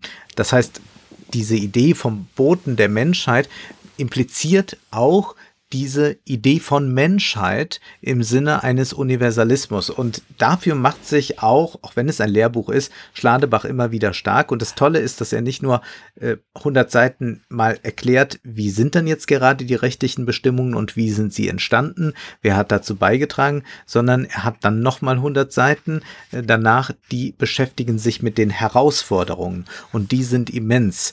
Wir haben, glaube ich, hier schon mal über Weltraummüll gesprochen. Mhm. Man kann auch über urheberrechtliche Fragen streiten. Wie ist denn das eigentlich, wenn in so einem Space Shuttle irgendetwas ähm, geschaffen wird, also eine Skizze oder eine kleine Erfindung? Wem gehört die denn eigentlich? Weil es ja im Weltraum stattfindet, müsste sie eigentlich allen gehört. Aber gleichzeitig ist es ja in dem Shuttle eines äh, äh Staates. Also das sind solche kleinen Dinge, wo es dann wirklich relevant wird, ist es, wenn es um die Wirtschaft geht, denn das erleben wir jetzt gerade, wie da nicht nur die Privatwirtschaft, sondern auch einzelne Staaten plötzlich sehr weit weggehen vom Weltraumvertrag und jetzt auch sagen, naja, äh, Mondbergbau und so weiter, das können wir doch alles äh, mal machen. Und äh, wo sind dann eigentlich äh, auch noch die, äh, wo, wo sind wir noch zuständig? Also sind wir da nicht auch, ähm, naja, gehört das nicht auch noch irgendwie uns mit? Also es gibt ja ein Aneignungsverbot in dem Weltraumvertrag dass man eben das nicht so ausbeuten kann. Und das macht ähm, Schladebach nochmal sehr deutlich, dass das eigentlich verboten ist, dass man sich das aber immer mehr so hinbiegt oder einfach das äh, Weltraumrecht ignoriert, um dann doch ähm, ähm, im Weltall ausbeuten zu können. Er bringt dann ein Beispiel. 2015 unterzeichnete Obama den US Commercial Space Launch äh, Competitiveness Act. Und da heißt es, also US-Bürger sollen berechtigt sein, im Weltraum solche Rohstoffe zu bergen, sich anzueignen, zu transportieren und zu verkaufen, die anlässlich einer auf Rohstoffabbau gerichteten Weltraummission gewonnen wurden. Hm. Dieses Gesetz soll für den gesamten Weltraum gelten und schließt damit auch den Mond ein. Also hier sagt Stadebach ganz klar, das ist ein America First Konzept. 2017 in Luxemburg glaubt man gar nicht, ein nationales Gesetz.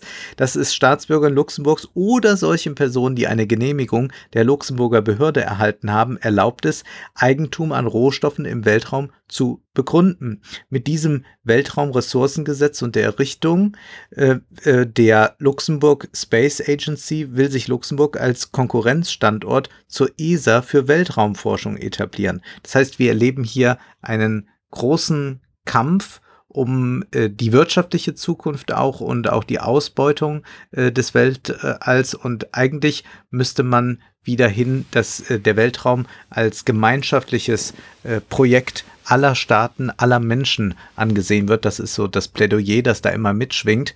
Und es ist hochinteressant, diese rechtlichen äh, Fragen für äh, sich damit auseinanderzusetzen, auch wenn es alles erst einmal sehr fern liegt, versteht man auch urheberrechtliche Fragen hier besser oder Seerecht und solche Dinge. Und ich habe das mit großem Gewinn gelesen und dachte mir, wenn ich jetzt jung wäre und Jura studieren würde, vielleicht tun das ja manche, die uns mhm. hier zuhören, dann glaube ich, würde ich sagen, ich gehe jetzt mal in so einen Orchideenbereich und würde mich mit Weltraumrecht auseinandersetzen. Das liegt erstmal ganz fern, aber will man Unternehmensanwalt werden? Ja. Wir haben ja David Graeber gelesen. Vielleicht ist hier auch etwas, und diese Utopie schwingt mitunter mit, äh, zu finden, was dann doch auf Dauer etwas Gemeinschaftsstiftendes im Sinne einer Weltgemeinschaft sein könnte. Und vielleicht haben hier die Juristen die entscheidenden Ideen und Vorschläge, die es braucht, damit sich dann auch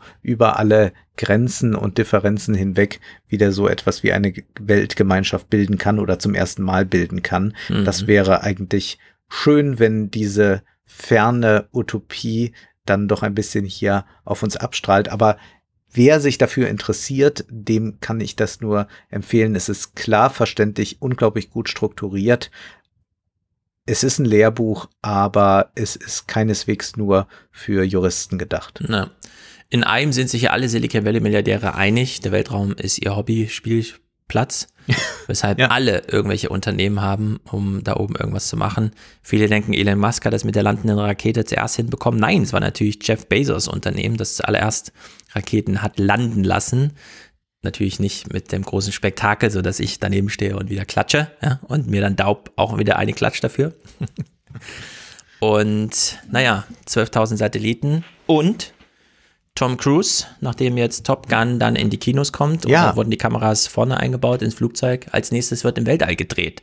Er will der Erste sein, der im Weltall dreht. Also wirklich Film dreht und nicht nur so ein bisschen Halligalli fürs Fernsehen. Und wem gehört dann der Film, könnte man Wem gehört dann der Film, genau. Ich habe Post bekommen, äh, eine Brand 1, denn ich war mal Abonnent und nachdem ich mehrere Ausgaben, ungefähr 20, eingeschweißt im Keller liegen hatte und nicht dazu kam, sie zu lesen, habe ich es ab deabonniert. Jetzt bekomme ich immer einmal im Jahr so einen kleinen Teaser. Den lese ich allerdings dann auch mit Gewinn und schließe dann trotzdem kein neues Abo ab, weil einmal im Monat ist mir dann doch zu viel. Da lese ich Blätter und so. Jedenfalls zwei tolle Texte hier drin gefunden. Zum einen. Und das ist wirklich nur so ein Einseiter, ne? Ist so ein kleines Ding. Von Susanne Schäfer über einen Marxisten und Millionären. Wir fragen uns, wer könnte das sein? Ah ja, Heinz, Hans-Heinz Porst. Kennst du noch Foto Porst? Ja, kenne ich noch, als man noch die äh, Canon genau, äh, Kamera analog fotografiert hat. Noch entwickelte. Hat man die Fotos dahin gebracht und dann haben sie entwickelt zurückgebracht. Und dieser Hans-Heinz Porst, der für diese Firmengruppe verantwortlich ist, also für dieses Filialnetzwerk, der hat 1948 von seinem Vater äh, das Ding übernommen, also einen Fotoladen und hat dann daraus dann diese Kette gestrickt ist dann sehr reich geworden, ist nur noch mit dem Cadillac rumgefahren und hat gedacht, ähm, Steuern zahle ich mal nur in dem Maße, wie ich das für angebracht halte. Zack, erstmal Steuerhinterziehung und mega Geldstrafe und so weiter.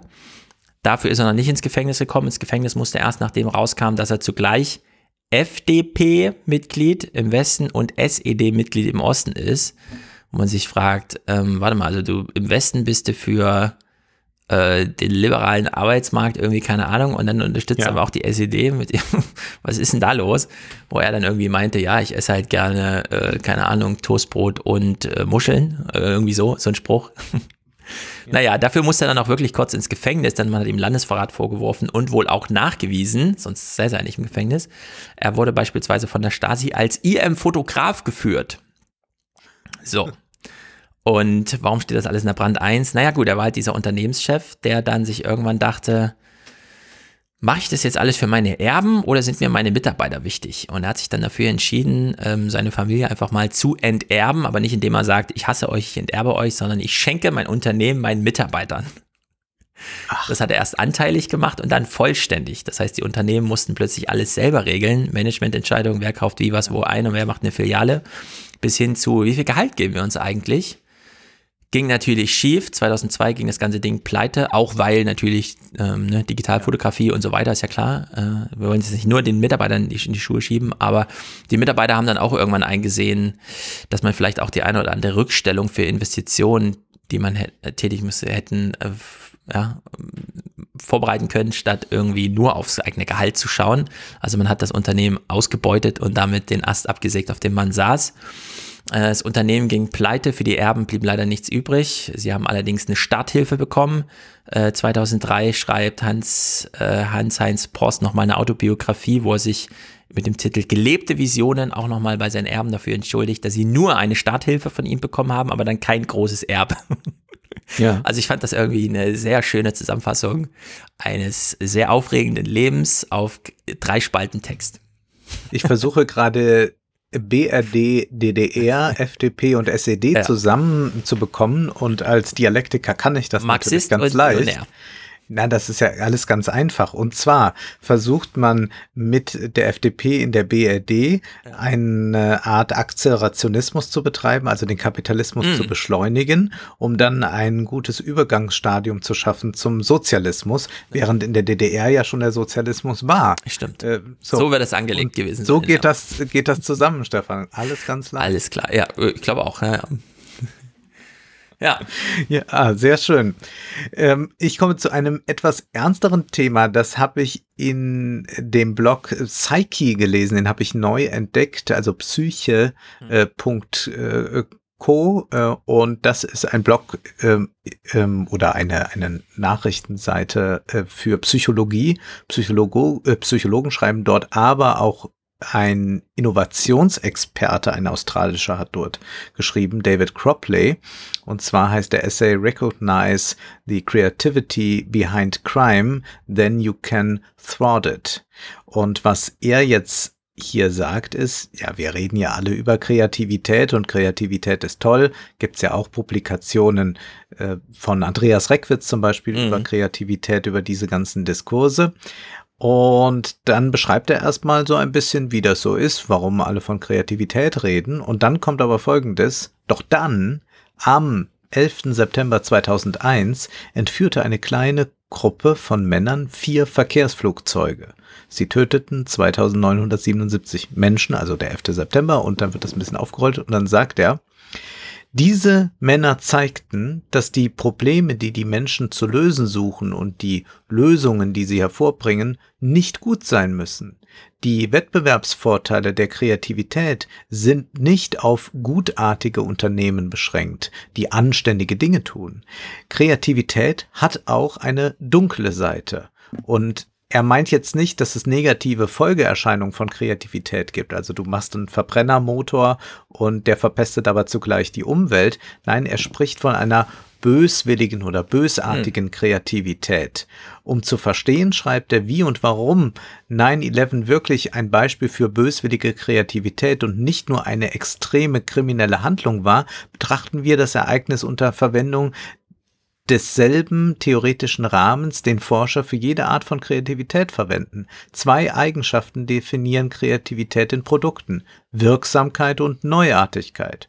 So unangenehm es auch ist, ein Buch zu führen, 9-11 war unbestreitbar wirksam, nicht nur im Hinblick auf die Zahl der Todesopfer und die psychischen Schäden, sondern auch im Hinblick auf die anhaltenden psychologischen Auswirkungen auf Milliarden von Menschen.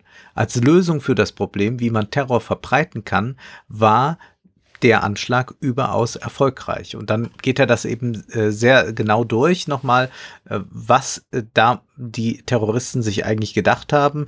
Ähm, wie kann man eigentlich mit einem Terroranschlag wirklich etwas Weltveränderndes schaffen? Und er äh, berichtet darüber so ein bisschen äh, wie bei einer äh, Brainstorming-Kampagne, äh, in einer Werbeagentur vielleicht, ja. Äh, das klingt jetzt alles so ein bisschen zynisch, aber was er eigentlich damit zeigen will, ist, dass wir ein bisschen mit dieser Vergötterung von Kreativität äh, aufhören und was er dann auch zum Schluss vorschlägt, ist, dass wir eigentlich dann auch einen kreativen Antiterrorismus brauchen. Und er bringt dann äh, das Beispiel, dass ihm ein israelischer Kollege erzählt hat, das aber nie ausgeführt wurde, wohl bislang. Und zwar hat man äh, die Idee mal entwickelt, es müsste äh, in Flugzeugen ähm, über jedem Sitz eine nicht tödliche, aber beruhigende Pistole geben, die jeder Passagier greifen kann. Das klingt jetzt erstmal furchtbar. Mhm. Ähm, aber äh, die Idee ist, wenn da ein Terrorist an Bord wäre und man würde das bemerken, dann sind eben 150 Passagiere bewaffnet mit diesen Betäubungspfeilen, die sie ja sonst nicht nutzen würden. Und äh, so könnte man äh, kreativ dagegen vorgehen. Ich frage mich bei diesem Beispiel ein bisschen, naja, wer sagt mir, dass nicht Leute auch sonst mal diese Pistole ziehen, wenn ihnen irgendwas nicht passt? Ich weiß nicht, ob ich mich darin so wohlfühlen Solange würde, wenn ich betäubt. wüsste. Ja, ja äh, aber es ist auf jeden Fall eine äh, kreative Art, über Antiterrorismus nachzudenken, ohne jetzt einfach zu schreien, wir müssen einfach noch mehr Überwachung haben. Hm. Ähm, ja, es ist ein, ein äh, Text, der ein bisschen mit diesem Kreativitätsimperativ bricht, beziehungsweise zeigt, na ja, man kann das auch mal ganz wertfrei betrachten und einfach mal sagen, äh, wenn wir Kreativität so fassen, dann trifft das aber auch auf ähm, viele andere Dinge zu, die uns äh, nicht so lieb sind. Und das ist ja, glaube ich, auch generell jetzt mal vom Terrorismus abgesehen, die Faszination, die wir für Verbrechen haben, wenn wir uns äh, Kriminalfilme ansehen oder jetzt hören ja alle diese True Crime Podcast. Man ist fasziniert auch von der Kreativität des Mörders, des Täters. Man möchte äh, da doch eigentlich äh, erfahren, wie hat er das gemacht, wie kommt jemand auf eine solche Idee, mhm. ähm, wen hat er alles ausgetrickst. Also das perfekte Verbrechen und das perfekte Kunstwerk. Äh, es gibt ja schon so einen Text aus dem 19. Jahrhundert, der Mord als ähm, äh, Kunst. Äh, das ist etwas, was sehr eng zusammengeht und das wird hier nochmal zusammen äh, gebracht. Ja, Finde ich irgendwie eine interessante Idee für einen Text, aber ich würde der überhaupt gar nicht folgen, denn nur weil man auch für äh, das Böse in der Welt ein bisschen Gehirnschmalz einsetzen muss, kann man nicht gleich den Kreativitätsbegriff hijacken. Äh, und ich habe auch nie Serien geguckt, in denen jetzt die Kreativität des Täters, sondern dann doch eher Columbo, ja, dass man im Grunde dargelegt bekommt, ja. was passiert. Und dann ist es die Kreativität des Ermittlers, an dem man sich da dran hängt und die man bewundert. Äh, in der Hinsicht. Kommt drauf an. Also wir haben ja beide. Wir haben ja diese äh, Geschichten, da stehen wir auf der Seite des Mörders. Also wir sehen zum Beispiel, also Patricia Highsmith äh, zeigt uns ja oft in ihren Romanen, dass wir da auf der Seite des Täters stehen. Ja. Und wir wollen auch, dass der Täter es schafft. Das ist das Tolle. Äh, wohin sie uns da verführt. Genau, aber das sind halt so Ausbeutungsmechanismen, ja. Wenn man uns zuerst den äh, Täter im Film vorstellt, hängen wir uns halt auch so ein bisschen an ihn dran, empathisch, obwohl er der Täter ist und wünschen ihm viel Glück. Aber das, das ist eben Hijacking.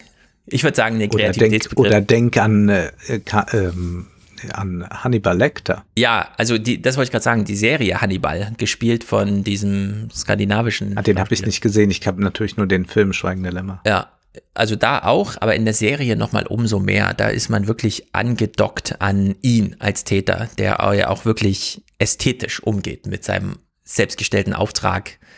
Ja. Bis hin zu, das muss dann auch gut schmecken am Ende, ja. Also ich töte so, dass es ja. gut schmeckt. Äh, da wird es natürlich mal so richtig gemacht, aber wir wissen es. Das ist, es ist dann auch eine Serie und da wird gemordet, wie auch in der echten Welt nicht gemordet wird und so. Aber ich, ja. ich würde sagen, ich lehne diesen Text erstmal ab äh, Kreativität muss unbedingt äh, positiv konnotiert werden. Ansonsten brauchen wir da ein neues Wort. Das hätte ja auch es gibt aber ein, sein können. Ein, äh, es gibt ja auch eine Neoliberalismuskritik, die sich an diesem Kreativitätsbegriff stört. Also Olin Mould zum Beispiel hat ein Buch geschrieben, das heißt Against Creativity. Mhm. Ja, naja, wie gesagt, inspirativ kann man das alles kurz aufgreifen. Ich hätte es besser gefunden, wenn er gesagt hätte, wir brauchen dafür mal einen Begriff und zwar für dieses Phänomen. Und dann hätte man das unterschieden von Kreativität. Ja. Naja, Hören und Staunen ist auch ein Text aus der Brand 1 und äh, von Ulrich Harz und Viktoria Thiele. Da geht es um, und das interessiert mich, ich habe es eigentlich, wäre es jetzt kein klassischer im Sinne von super cooler Text und so, aber Rentnerrepublik, ja. Unter der Maxime Rentnerrepublik ist das hochinteressant. Es geht um Akustiker. Optiker kennen wir alle, die kümmern sich um die Brillen. Akustiker, hm, die spielen immer noch so ein Schattendasein, die kümmern sich also um Hörgeräte. Und der Punkt ist, in Deutschland gibt es 10 Millionen Menschen mit Hörminderung, aber nur 4 Millionen, die ein Hörgerät tragen. Und Hörgeräte sind nochmal ein bisschen teurer als Brillen. Also wir reden hier über einen ganz großen Markt mit einer ganz klaren Tendenz, nämlich Rentenrepublik. Es werden immer mehr. Und wenn sie einmal angefixt sind, werden sie ihr Hörgerät immer länger tragen. Also wir haben es hier richtig mit Ausbreitung eines Marktes zu tun. 2008 bis 2018 alleine, in diesen zehn Jahren hat sich ähm, die Hörgeräteanzahl in Deutschland verdoppelt. Und diese Verdopplung kann man auch die nächsten zehn Jahre nochmal erwarten, würde ich so sagen. Und jetzt ist das Problem, wir haben es hier mit einem medizinischen Bereich zu tun, der ziemlich privatisiert ist, denn mhm. Ärzte dürfen in ihrer Praxis kein Hörgerät verkaufen. Da musst du dann schon zum Akustiker gehen und das ist ein Unternehmer. Das ist kein Arzt. Der schickt sich zwar zum Arzt, damit er nochmal guckt, ist da vielleicht was im Hör Gehörgang oder muss ich jetzt wirklich mit meiner raffinierten Technik daran? Plus, wenn Menschen Hörprobleme haben, kommt dann da ein O-Arzt mit einem ganz klugen Satz. Einer, der namentlich nicht genannt werden will, wird im Text zitiert mit Blindheit trennt die Leute von den Dingen, Taubheit trennt sie von den Menschen. Und das ist, glaube ich, ein sehr richtiger Satz. kennt man auch im Film. Das Bild kann ruhig vergrisselt sein, wenn der Ton schlecht ist, ist schlecht. Ja, bei so Live-Schalten im Fernsehen oder so. Ton egal, Hauptsache der, der äh, Bild egal, Hauptsache der Ton haut gut hin. Und jetzt ist es so, Hörgeräte kosten zwischen 800 Euro pro Ohr in Basisvarianten oder 3000 Euro in Premium-Varianten. Und der eine äh, Akustiker sagt hier, also ein Hörgerät, das ich für 1800 Euro verkaufe, kaufe ich für 600 Euro beim Hersteller. Wir haben also jetzt nicht nur Ärzte und Akustiker, sondern wir haben auch noch Hersteller, die sich fragen, wieso verkaufe ich die nicht selber? ja. Und dann kommen noch die Optiker und sagen, Vielmann zum Beispiel, mh, mm, bei uns kommen Leute mit einer Brille, also das korreliert bestimmt stark mit, können ja auch mal auf ein Hörgerät testen. Also gibt es jetzt in 200 Filialen in Deutschland ja. auch Hörgeräte zu kaufen bei Vielmann. Ja, also das ist eine Gemengelage, die sieht nach Wirtschaftskrieg aus und genau das ist es auch. Und in der Hinsicht ist das, glaube ich, super interessant, sich das mal genauer anzuschauen, also noch über diesen Text hinaus. Ach ja. Denn ja. es gibt ohnehin schon einen mega Unfrieden zwischen Ärzten und Akustikern, weil da gibt es dann auch Gerangel zwischen der Arzt sagt dir, okay, da ist ein Problem, du hörst nicht so gut, aber der Akustiker muss dann rausfinden, welche Frequenzen trifft es denn eigentlich genau. Also das muss dann eingestellt werden. Und äh, da sind Akustiker besser im Umgang, also äh, kompetenter, ähm, ein anderes Aufgabenprofil als der Arzt sogar, ja, der das ja als Medizin studiert hat und so weiter. Und da gibt's dann eh ein Gerangel, weil man geht halt, wird halt zum Arzt geschickt, damit der die Unterlagen fertig macht, damit dann die Krankenkasse das Hörgerät bezahlt oder je nachdem welcher Anteil und so. Also die müssen irgendwie zusammenarbeiten, aber die vertrauen sich alle nicht so richtig. Und die Ärzte würden eigentlich auch gerne selber dann das Hörgerät verkaufen für 1500 Euro noch, statt einfach nur 300 Euro für die Behandlung abzurechnen. Und in deren Sicht ist das ganz hoch interessant, dieses Feld. Also es war mir so unter rentnerrepublikanischen Kriegsschauplätzen noch nicht bewusst, aber jetzt ist es mir bewusst ja. durch diesen Text. Und derzeit tobt wohl ein gigantischer Krieg zwischen Kind, das ist der ähm, Hannover 96 Präsident oder wie auch immer, der stellt ja Hörgeräte her, Kind-Hörgeräte. Und Vielmann, weil Vielmann macht sich eben jetzt auf dem Markt, auf dem Kind präsent ja. ist mit den Filialen da breit und jetzt tobt da irgendwie eine Schlacht. Und ich fand es auch interessant unter dem Gesichtspunkt, dass wir ja derzeit noch ein anderes medizinisches Problem haben, das flächendeckend ist, nämlich Corona und die Schnelltests mittlerweile von privaten Anbietern gemacht werden. Also da gründet sich irgend so eine schnelle Biomed GmbH irgendwie und sagt dann, also bei uns gibt's jetzt Tests. So, und das hätte ja auch eine staatliche Aufgabe sein können, ja? so wie wir bei der Impfung jetzt sagen, wieso macht das eigentlich ein Impfzentrum und nicht mein Hausarzt? Naja, gut, wegen dieser Kühlung und der Logistik und so weiter. Wir denken so, okay, gut, ich gehe ja dann wirklich nur dahin, um mich impfen zu lassen. Das sollte man vielleicht besser mit so ein paar Synergieeffekten machen, als wenn man da noch sinnlos im Wartezimmer sitzt und so weiter. Aber bei den Schnelltests ist ja wirklich die Frage, warum kann man nicht morgens zum Arzt gehen und sagen, äh, ich habe heute hier ein Meeting mit 30 Leuten, ich brauche jetzt mal einen Schnelltest, dass mir da Zugang gewährt, bis die Impfung dann da ist. Und dieses Angebot gibt es ja nicht in Deutschland, weshalb man zu irgendeiner privat kurz aufgemachten, irgendeinem Zelt geht, ja, und dafür 49,90 Euro sich einen Schnelltest holt. Dann kriegt man 30 Minuten später eine SMS, wo dann drin steht, ja, positiv oder negativ. Und äh, hier haben wir es eben bei den Akustikern auch mit so einem komischen Unternehmertum zu tun, das eigentlich zu nah an den medizinischen ähm, Single-Payer-Apparat gekoppelt ist Warum machen nicht die Ärzte das direkt, ja?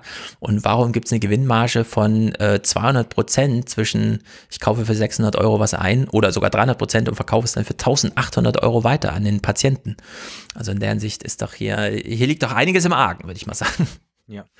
Ja, also eine sehr interessante Thematik.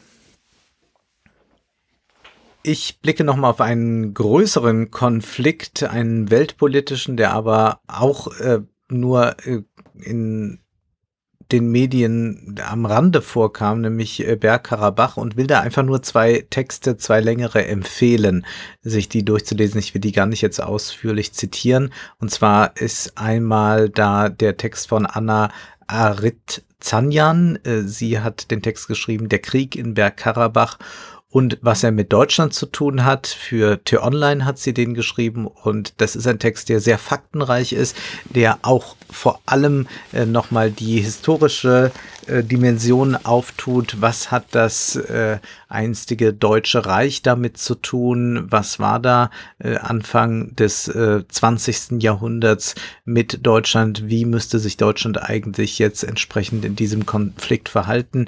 Und auch sonst wird sehr schön noch einmal klar, herausgearbeitet, wer sich da eigentlich gegenüberstand, also äh, Armenien, Aserbaidschan, äh, wer jetzt gerade die Hauptleidtragenden sind, wie es zu dieser Eskalation des Konflikts kam. All das wird nochmal äh, sehr, sehr klar und strukturiert beleuchtet.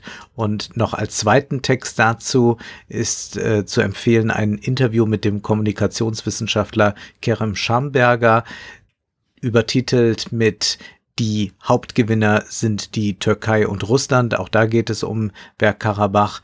Ähm, Schamberger war selbst vor Ort, hat auch dort mit ähm, dem armenischen Staatspräsidenten und Außenminister auch gesprochen und schätzt das jetzt geopolitisch ein, wie dieser Konflikt jetzt gerade zu beurteilen ist, welche Rolle da eigentlich Russland spielt. Er sagt dann an einer Stelle auch besonders schändlich finde ich die Position der Bundesregierung. Deutschland trägt auch hier eine historische Schuld mit sich, weil es während des Genozids 1915 nicht nur Mitwisser über die Massaker der Türkei an den Armenierinnen war, sondern deutsche Spitzenmilitärs und Beamte aktiv zu Mittätern des Völkermords wurden. Hätte Deutschland also dieser geschichtlichen Verantwortung nachkommen wollen, hätte es politisch und wirtschaftlich deutlichen Einfluss auf den Krieg nehmen können. Es ist Aserbaidschans fünftgrößter Handelspartner und der Haupthandelspartner der Türkei.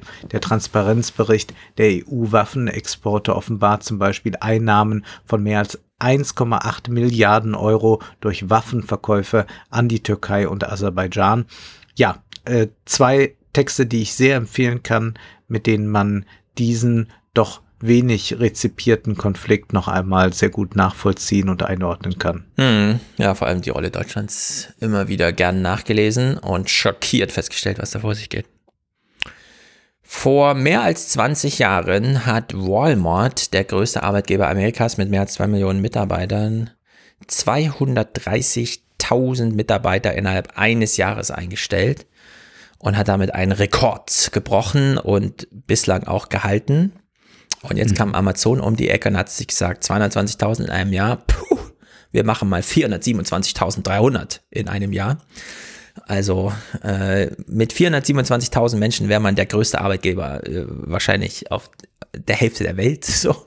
Ja. In Deutschland gerade noch getoppt von VW vielleicht. Und das ist nur die Einstellung in einem Jahr. Amazon kommt jetzt auf 1,2 Millionen Mitarbeiter. Und zu diesen 427.300, das sind wirklich nur festangestellte Amazon-Mitarbeiter. Menschen, die auf der Straße rumfahren und die Pakete tatsächlich bis zur Haustür liefern, nochmal Hunderttausende, die dieses Jahr dazu kamen, sind hier nicht mit einberechnet. Und die New York Times, Karen, Karen Weise, hat das mal nur diesen Zahlenberg einmal zusammengetragen, was das so insgesamt bedeutet. Ähm, Amazon hat jeden Tag 1400 Leute eingestellt in dieser Pandemie, ja. Während alle auf der Straße stehen und so weiter, hat man also unglaubliche Rekrutierungsanstrengungen hier unternommen. Ähm, das ist, vergleicht sie die äh, ganze Population von Dallas. Also wir haben hier große Städte in Amerika, die dann einfach mal komplett da angestellt sind. Im äh, Juli ging das insbesondere los, also März, April hat man nochmal geguckt, okay, und jetzt müssen wir aber nachbuttern. 427.000 insgesamt seit Juli 350.000. Also es hat sich nochmal sehr gerafft, so auf dieses mhm. zweite Halbjahr vor allem. Also Amazon ähm, hat nicht sozusagen so ein Weihnachtsgeschäft abgefangen und gesagt, okay, das machen wir mal irgendwie über Crowd, keine Ahnung, holen wir uns die, die Leute irgendwie so für, also so auf Monatsbasis, das kennt man von Amazon. Es gab Jahre, da war Amazon zu, äh, in der Vorweihnachtszeit zehnmal so groß wie im Sommer. Also da ist man einfach so reingewachsen, das konnte man sehr gut managen und sie haben sich diesmal gesagt, nee, wir machen das mal direkt als Festanstellung, weil diese Synergie wollen wir nutzen, das bleibt nämlich dann so nach Corona. Also wir, die glauben nicht daran, dass es dann nächstes Jahr wieder irgendwie zurückgefahren wird. Und das sind also unglaubliche Zahlen. Plus, wie gesagt, 500.000 Aussteller, also die dann wirklich im Privatauto durch die Kante fahren und die Sache noch, weil die sind nur als Contractors angestellt. Also wir können hier zu den insgesamt 1,2 Millionen nochmal 500.000 äh, draufrechnen, die dann so fahren. Also wir kommen hier wirklich dann also so langsam. Die wir ja auch hier sehen, jetzt in unseren Straßen. Genau. Ich habe jetzt auch häufiger schon die Autos gesehen. Genau, so im Kofferraum, gar nicht mal so mit einem Minibus, sondern dann wirklich im Kofferraum, wo man auch ein bisschen häufiger her nerven muss, um neue Pakete zu holen und so. Ja, Und damit hat man äh, das schnellste Wachstum, Mitarbeiterwachstum aller Zeiten jemals äh, von einem Unternehmen hergestellt. Sie vergleicht es dann nochmal mit ähm, der am, näher, am naheliegendsten äh, Vergleich, der ihr kam, war Zweiter Weltkrieg, Schiffbau. Also mhm. man wirklich viele Leute brauchte, die mal schnell hier das Material in die Werft bringen und da die Schiffe zusammenzuzimmern. Also das ist der naheliegendste Vergleich, den sie da irgendwie zieht. Äh, Walmart hat man damit weit abgehängt, was diese Art von Wachstum angeht. Und ja, man dominiert damit jetzt im Grunde den äh, ganzen amerikanischen oder auch weltweit diese, diese Tabellen, die man das ausfüllt. Ähm, das sind alles Personen, die mindestens 15 Dollar im, im, äh, der Stunde verdienen. Amazon hat ja für sich selber einen unternehmensweiten Mindestlohn von 15 Dollar. 85 Prozent fallen darunter, also die sind in diesen großen Lagerhäusern und arbeiten da auf dieser Mindestlohnbasis.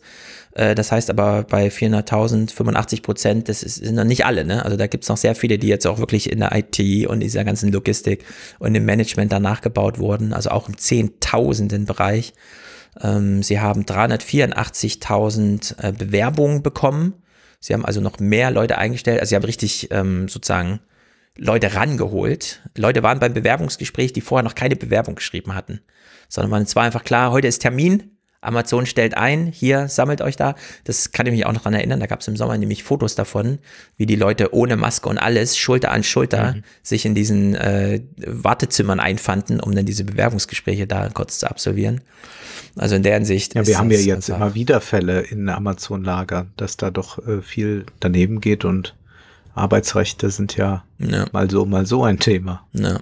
Also es gab ja jetzt doch einige kritische Berichte äh, mal darüber, auch wenn die Politik dann doch äh, relativ wenig macht. Also wir haben ja beispielsweise in Koblenz auch so ein Amazon-Lager und da gab es immer wieder äh, Kritik daran an den Arbeitsbedingungen oder die arbeiten ja dann gerne mit Zeitarbeitsfirmen mhm. in einer Weise zusammen, dass äh, den Leuten, die dort angestellt sind, immer Hoffnung gemacht werden dann ja. auch von den Vorgesetzten und dann werden die wirklich so in der, in der letzten Minute in der man sie noch kündigen kann, werden sie dann vor die Tür gesetzt. Mhm. Und da weiß ich noch, da war dann hier äh, dieser unsägliche SPD-Oberbürgermeister äh, äh, Hofmann Göttich, der war früher Kulturstaatssekretär. Mhm. Also das wäre, das wäre in etwa so, wie wenn ich die äh, Nationalmannschaft im Fußball trainieren würde, so muss man sich's vorstellen. Äh, und, und solche Leute mit Landrat und Co. waren dann dort in den Werken und haben gesagt, wieso ist doch alles ganz wunderbar und schafft Arbeitsplätze. Mhm. Also es ist schon skandalös, wie auch so die, die Regionalpolitik äh, dann sich auch so also ich glaube, sie, sie haben dann, das ist dann wie so im Umgang mit Elon Musk, so eine Ehrfurcht vor Jeff Bezos und auch wenn es nur der, der der siebte Adjutant von ja. Jeff Bezos ist, dass sie dann immer noch so tun, ah nee, ich kann jetzt aber ja nicht fortschrittsfeindlich sein. Ich bin ja hier auch im Prinzip ein Pionier des Silicon Valley. Ja, das glaube ich auch. Wenn Amazon in deinem ähm, Gewerbepark sich anmeldet, was für dich bedeutet, der Gewerbepark ist dann doppelt so groß, dann sagst du da nicht nein. Und dann opferst du auch mal so eine Bergkuppe, wo sie ihr Lager hinbauen, damit die LKWs äh, da schön das alles erreichen. Die eine Zahl, die sie hier noch nennt, von April bis Juni hat sich äh, Amazon um 57 Prozent vergrößert, was die Anzahl der ausgelieferten Items angeht. Also April, Mai, Juni, drei Monate. Und das ohnehin schon gigantische Unternehmen, ja, ist nochmal ja. in ihrem, in seinem Kern, nämlich die Dinger dann auch wirklich an die Haustür liefern, um 57 Prozent in diesem Bereich gewachsen. Also in der Hinsicht haben wir es hier mit einer gigantischen Geschichte zu tun und wir müssen uns wirklich langsam fragen. Erstens, wie sieht Politik, die Amazon betrifft, aus? Also Steuern ist da nur das allererste Thema, Arbeitsbedingungen ist das nächste. Äh, denn wir haben es hier wirklich mit grundlegender Daseinsvorsorge zu tun. Also wir können uns keine Pandemie ohne Amazon vorstellen. Ja. ja, das ist einfach, das ginge dann nicht. Wir hätten dann wirklich Versorgungsprobleme. Und in der Hinsicht äh, kann man dann nicht mal die alten, ähm, ja, dann legen wir den Betrieb halt still, bis die Regeln eingehalten werden. Ja, selbst das greift einfach nicht mehr. Das sind wir jenseits von allem. Also in der Hinsicht äh, sehr gute, kurze, knappe Aufarbeitung von diesen Zahlen, die wir hier mal präsentiert bekommen. Dann ziehe ich jetzt einen Text vor, denn der schließt sich daran wunderbar an.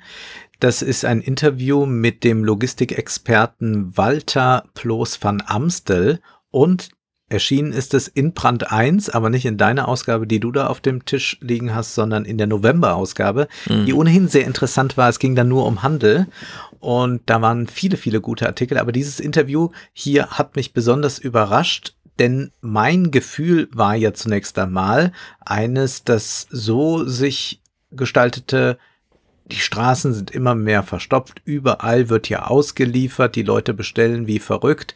Äh, wo soll das denn alles noch hinführen? Und mit dieser Ansicht, die wir irgendwie alle teilen können, denke ich, wird auch Walter Ploos van Amstel konfrontiert und der sagt, no ja, also so ist das nicht unbedingt alles so, wie wir uns das vorstellen. Klar, Logistik ist ein großes Thema auf den Straßen, aber nehmen wir meine Heimatstadt Amsterdam.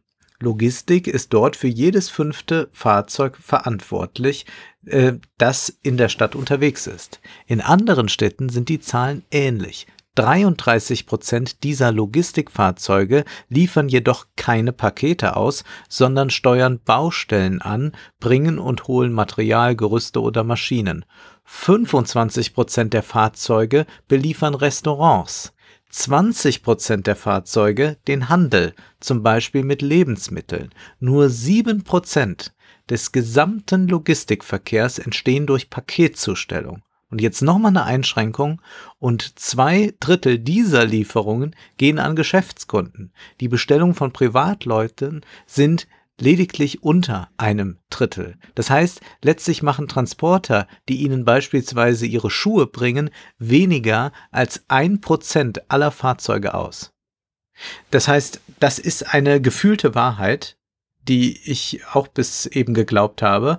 Und er sagt einfach mal, nee, die Zahlen äh, sprechen das Gegenteil. Mhm. Und er sagt auch, natürlich wird es eine Zunahme geben äh, an Paketlieferungen, aber wir sind da auf einem ganz, ganz niedrigen äh, Bereich. Also er spricht davon äh, einer, einer Zunahme drei, fünf Prozent und so wird das äh, schnell passieren. Aber eigentlich ähm, wird äh, das jetzt nicht unsere Straßen verstopfen.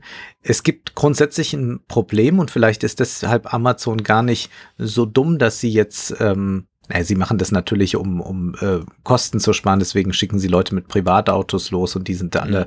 nicht richtig versichert und, und, und, und das ist alles äh, äh, auch arbeitsrechtlich natürlich ein großer Skandal. Aber es ist tatsächlich so, die meisten dieser großen Vans, die durch die Gegend fahren, sind überhaupt nicht ausgelastet. Das heißt, äh, das sagt ähm, der äh, Experte dann hier, die können ähm, 240 Pakete äh, ausliefern in der Schicht, äh, die, die Paketboten, oder vielleicht 300, aber eigentlich passen viel mehr rein.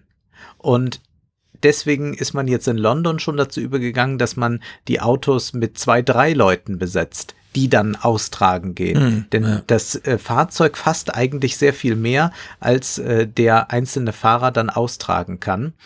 Und dann wird er auch gefragt, könnten Zulieferer nicht besser kooperieren? Denn das werden ja auch viele bestätigen können. Mittlerweile klingelt es dann drei, vier Mal am Tag, weil immer wieder ein neuer äh, kommt. Das könnte man doch alles besser koordinieren. Und dann sagt er, von den 2,50 Euro bis 3 Euro Transportkosten fließen nur 80 bis 100 Cent in die berühmt, äh, fließen nur 80 bis 100 Cent in die berühmte letzte Meile. Der Rest geht in die Lagerhäuser, in die Sortierung und in den Transport bis vor die Stadt. Wenn die Firmen also bei der Zustellung kooperieren würden, könnten sie gar nicht so wahnsinnig viel Geld sparen. Und deswegen machen sie das nicht.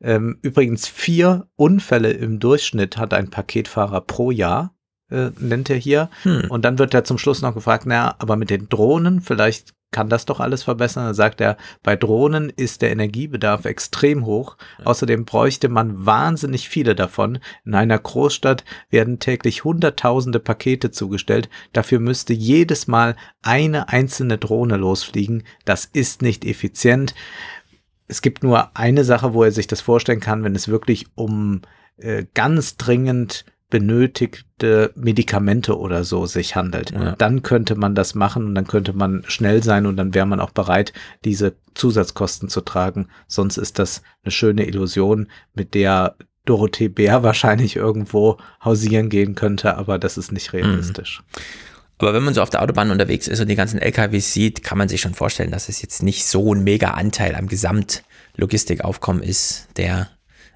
bis zur Haustür ist, aber es ist eben bis zur Haustür dieses, es hat so eine gewisse qualitative ja. Note dann schon, ne? weil so ein LKW, der funktioniert halt nur, wenn er einfach mal durchfährt mit 90 km/h und nicht alle drei Meter anhält und ein Kilo los wird. Und ja. Irgendwie, und in der Hinsicht ist das schon beeindruckend. Also diese 1% sind dann schon die beeindruckenden 1%.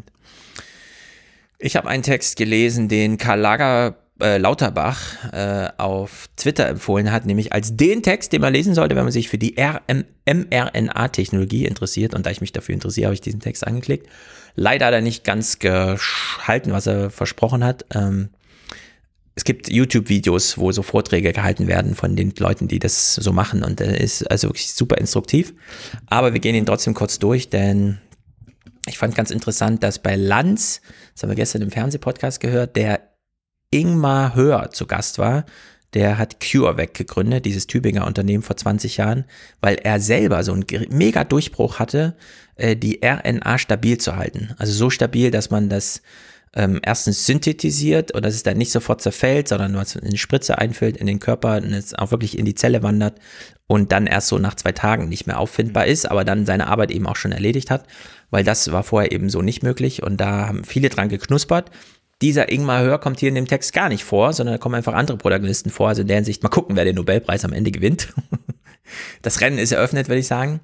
Hier geht es um BioNTech und Moderna und das sind ja die beiden. Oder du musst es wie im Deutschland, äh, Deutschlandradio sagen, moderner.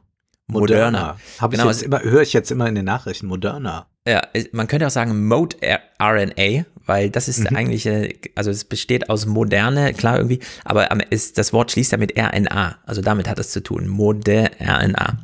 Und in der Hinsicht ist es ganz interessant, sich das da mal anzuschauen, was die da machen. Wir haben es also mit den beiden Unternehmen zu tun, die jetzt da den Aufschlag gemacht haben.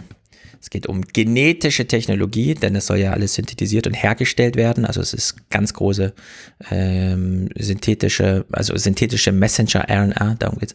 Und die muss natürlich hergestellt werden, also mit äh, Genmanipulation äh, zu tun. Und daran knasperte man jetzt eigentlich seit 1995. Also wir haben es nicht wirklich mit neuer Technologie, das erste Mal aber in dieser Art in Anwendung zu tun, äh, dass man nämlich die RNA tatsächlich zu einem Messenger macht äh, um im Körper Sachen auszulösen. Und wir hatten es beispielsweise, und das sagen sie hier auch, noch nie. Also man macht es seit 25 Jahren jetzt zuerst auf dem Papier und dann so ein bisschen intensiver, aber noch nie hatte man ähm, eine Studie, in der 74.000 Leute eingeschlossen sind, wie jetzt beispielsweise bei äh, BioNTech und Moderna. Ja, also das sind einfach gigantisch große. Das sind zwar sehr schnelle Studien im Sinne von, ich meine, seit März läuft das jetzt, ne, ist auch schon lang, aber es sind eben einfach große Studien. Man hat noch nie so viele Menschen mit dieser synthetischen RNA ausgestattet wie heute.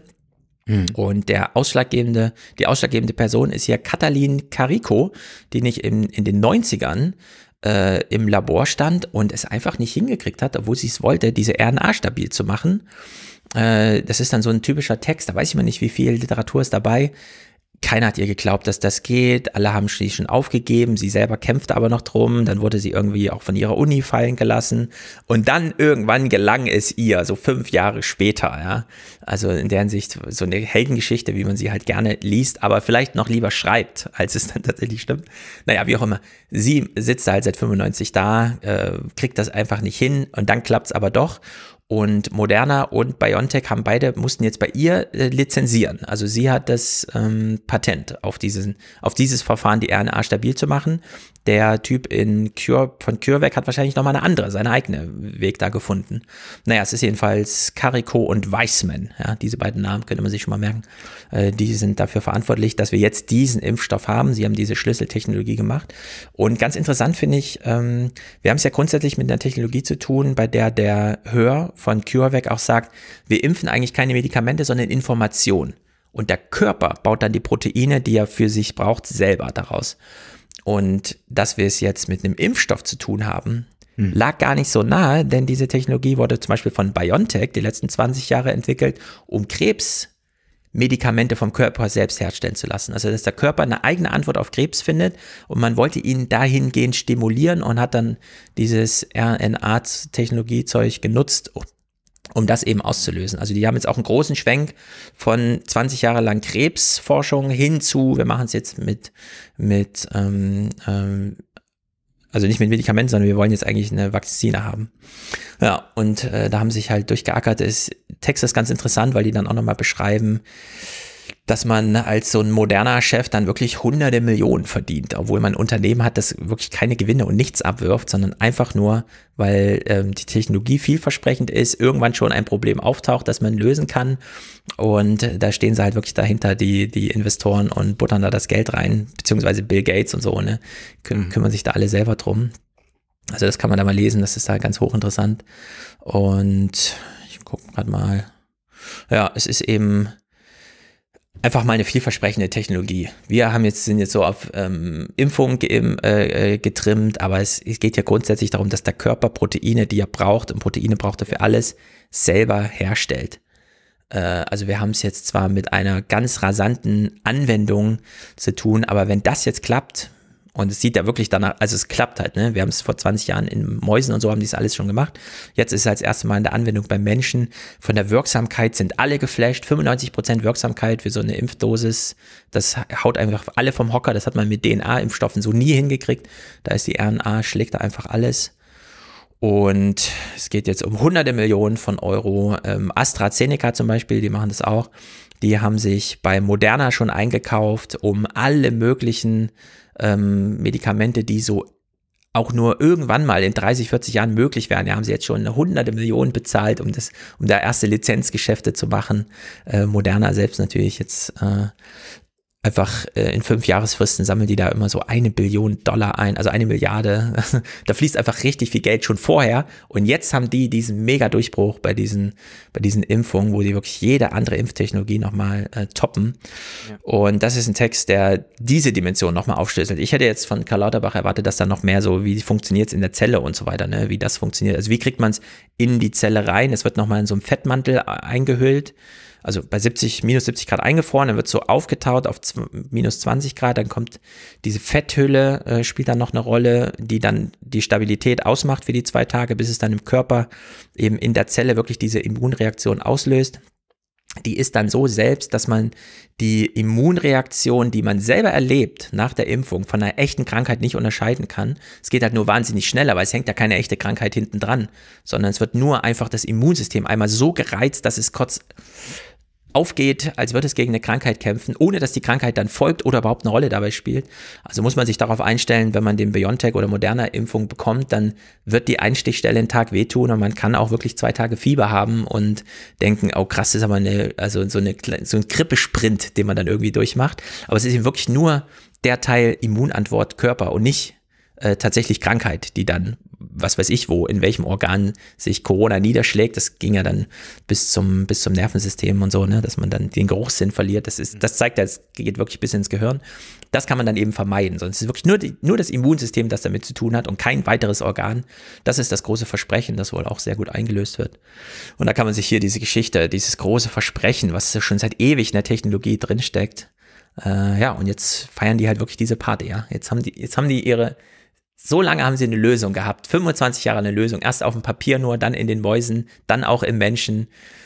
Und nachdem sie Aber dachten, wirklich mal eine Lösung. Nicht richtig, so ein das ist mal Silicon richtig, Valley genau. Ding, ich habe hier irgendeine lustige App äh, und damit kann man äh, sich auch angezogen nackt sehen oder so. Genau, hier haben wir es mal echt mit einer Lösung zu tun und sie ist für alles anwendbar. Das finde ich eigentlich so faszinierend. Die haben sich damals im März einfach den Gencode des Virus runtergeladen und noch bevor die das erste Mal wirklich den Virus als Virus äh, in der Petrischale auf ihrem eigenen Tisch hatten, war ähm, der Impfstoff schon fertig und schon in der Testung. Seit März ist das ja fertig entwickelt. Seitdem wird ja nur noch getestet. Und das geht rasend schnell. Also sobald das nächste, da kann man dann mal gucken, was so, ja, beim Coronavirus hat man sich halt diesen Spike genommen, der Corona den Namen gibt, und den musste man abbilden, damit der im Körper diese Immunreaktion auslöst. So ein äh, Grippevirus sieht halt anders aus. Aber ich, ich glaube, das ist wirklich ein ganz großer Schritt nach vorne, den man hier so insgesamt jetzt gemacht hat, wo man auch wirklich mal der Welt zeigen kann, Leute, Forschung zahlt sich aus. ist halt schade, dass das alles in privater Hand ist. Ne? Das ist jetzt keine universitäre Forschung oder so, die hier beschrieben wird, sondern das sind alles Firmen, die das machen. Aber jetzt möchte ich noch eine Prognose von dir haben. Wann werden wir beide geimpft sein? Also die erste Charge ist aus Qualitätsgründen von BioNTech zurückgezogen worden. Deswegen sind es ja nur 50 Millionen statt 100 Millionen dieses Jahr. Ähm, ich würde sagen, der Zeitplan von Jens Spahn klingt ambitioniert, aber ist zutreffend. Ab Mitte Dezember sind die Impfzentren fertig. Ab Januar werden da die Hochrisikogruppen geimpft. Also da, wo man einfach weiß, ist in Pflegestufe eingeteilt, zack, kriegt einen Impftermin. Äh, danach wird es ein bisschen aufgefächert zwischen Lehrern, Beamten, keine Ahnung. Aber spätestens im August sollten wir alle durch sein in Deutschland. Mhm. Zumindest das Impfangebot. Weil, nee, wenn also ich NRW, doch denke, die, die Grippeimpfungen, die werden ja auch nun in nicht geringer Zahl verabreicht. 20 hm. Millionen, 25 Millionen im Jahr. Das nee, geht ja so ratzfatz. So viel? Ich hätte gedacht, weniger. Jeder vierte? Hm. Nee, ich glaube, das ist weniger. Also hier musst du ja, also NRW plant 80 bis 100.000 am Tag bei 17 Millionen Einwohnern. Kannst du ja ausrechnen, 170 Tage. Also schon der ganze Sommer, es geht da schon drauf. So ab Februar irgendwie mit, dass man dann wirklich flächendeckend rein, du wirklich deinen Termin bekommst, dann bist du eine Stunde da, kriegst deine und dann drei Wochen später nochmal. Also, aber ich denke mal so August, spätestens September. Also bis Oktober wird das nicht dauern. Die zweite Herbstwelle wird da auf jeden Fall abgefangen mit. Mhm. Wenn nichts passiert in der Qualität der Herstellung, ne? Aber da sind sie auch sehr hinterher, dass sie da, also da waren sie auch recht zügig. Da hat ja BioNTech gleich gesagt, Leute, dieses Jahr, wir haben 100, 100 Millionen angesagt, aber es werden nur 50. Ja. Gut, dann kommen wir noch zu einem wirklich großartigen Interview. Wenngleich ich nochmal hinzufügen will, ich bin kein Macron-Fan. Ich kritisiere seinen neoliberalen Kurs scharf. Aber er hat ein Interview gegeben, das mich doch sehr beeindruckt hat. Das ist überschrieben mit die Macron Doktrin. Gegeben hat er es einer sehr neuen Plattform, Le Grand Continent, äh, erschien dann in allen möglichen europäischen Sprachen und er spricht dort über die Zukunft Europas, die Zukunft des Multilateralismus. Und es ist ein sehr langes Interview. Also man braucht 30, 45 Minuten, 60 Minuten, um es zu lesen, je nachdem, mhm. wie intensiv man sich mit den einzelnen Aussagen beschäftigt.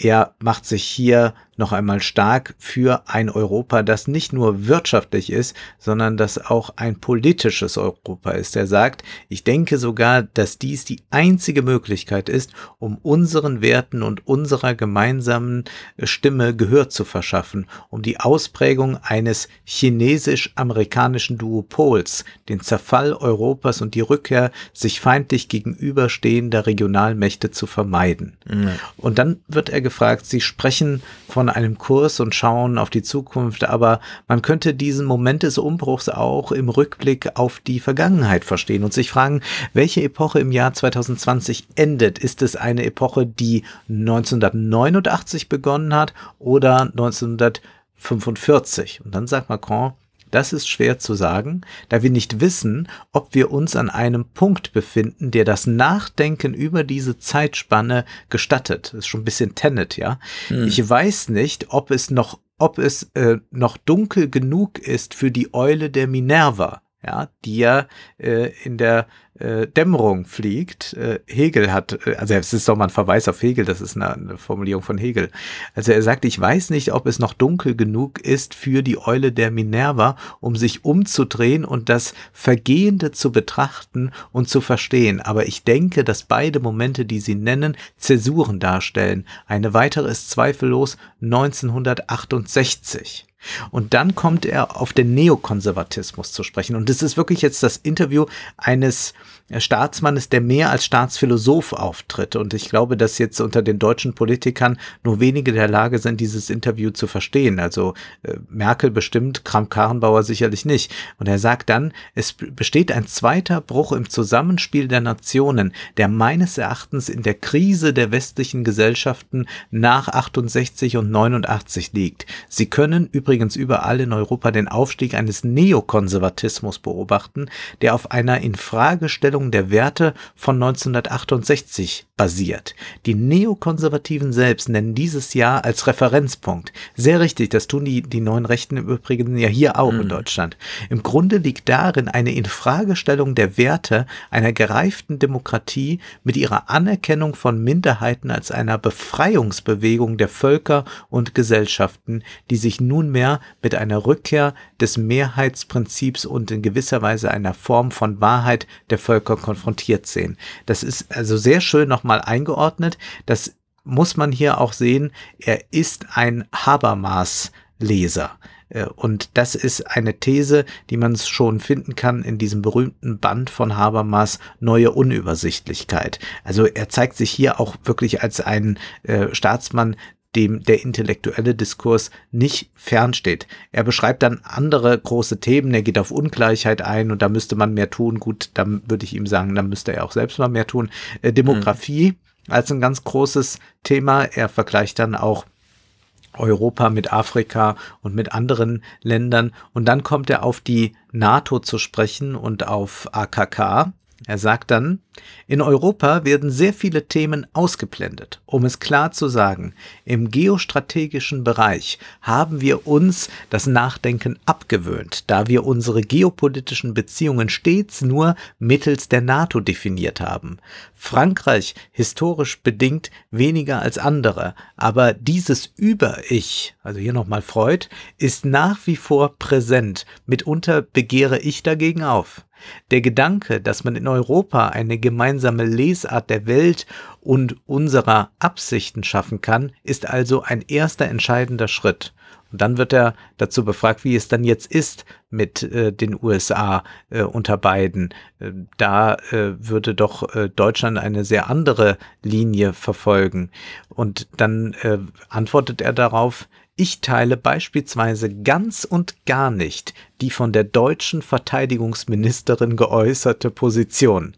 Ich halte das für eine Fehlinterpretation der Geschichte.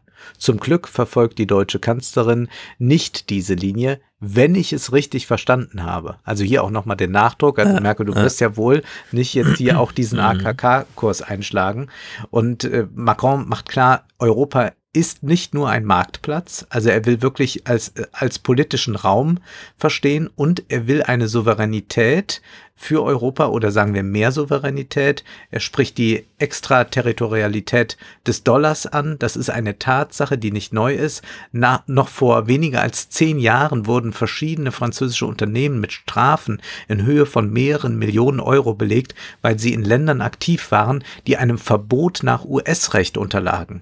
Konkret bedeutet das, dass unsere Unternehmen von einer ausländischen Macht bestraft werden können, wenn sie in einem Drittland aktiv sind. Das stellt einen einen Entzug der Souveränität und der Möglichkeit dar, für uns selbst Entscheidungen zu treffen, also eine massive Schwächung. Mhm. Wir haben leider alle Konsequenzen dieser Situation im Kontext der Iran-Diskussion zu spüren bekommen. Und er will jetzt nicht eine absolute Souveränität, aber eine transitive Souveränität, die auch die europäische Identität berücksichtigt. Und das ist, was ich abschließend zitieren will, wirklich, ich kann es ganz empfehlen, das Interview. Aber das ist noch einmal wichtig. Er sagt über Europa, in keinem anderen geografischen Raum gibt es eine derart vielfältige Verdichtung verschiedener Sprachen und Kulturen. Doch es gibt etwas, das uns verbindet. Im Übrigen merken wir, dass wir Europäer sind, wenn man uns auf andere Kontinente schickt. Wir spüren unsere Unterschiede, wenn wir unter Europäern sind, aber wir fühlen eine Form von Nostalgie, wenn wir Europa verlassen. Das finde ich sehr schön formuliert. Ja.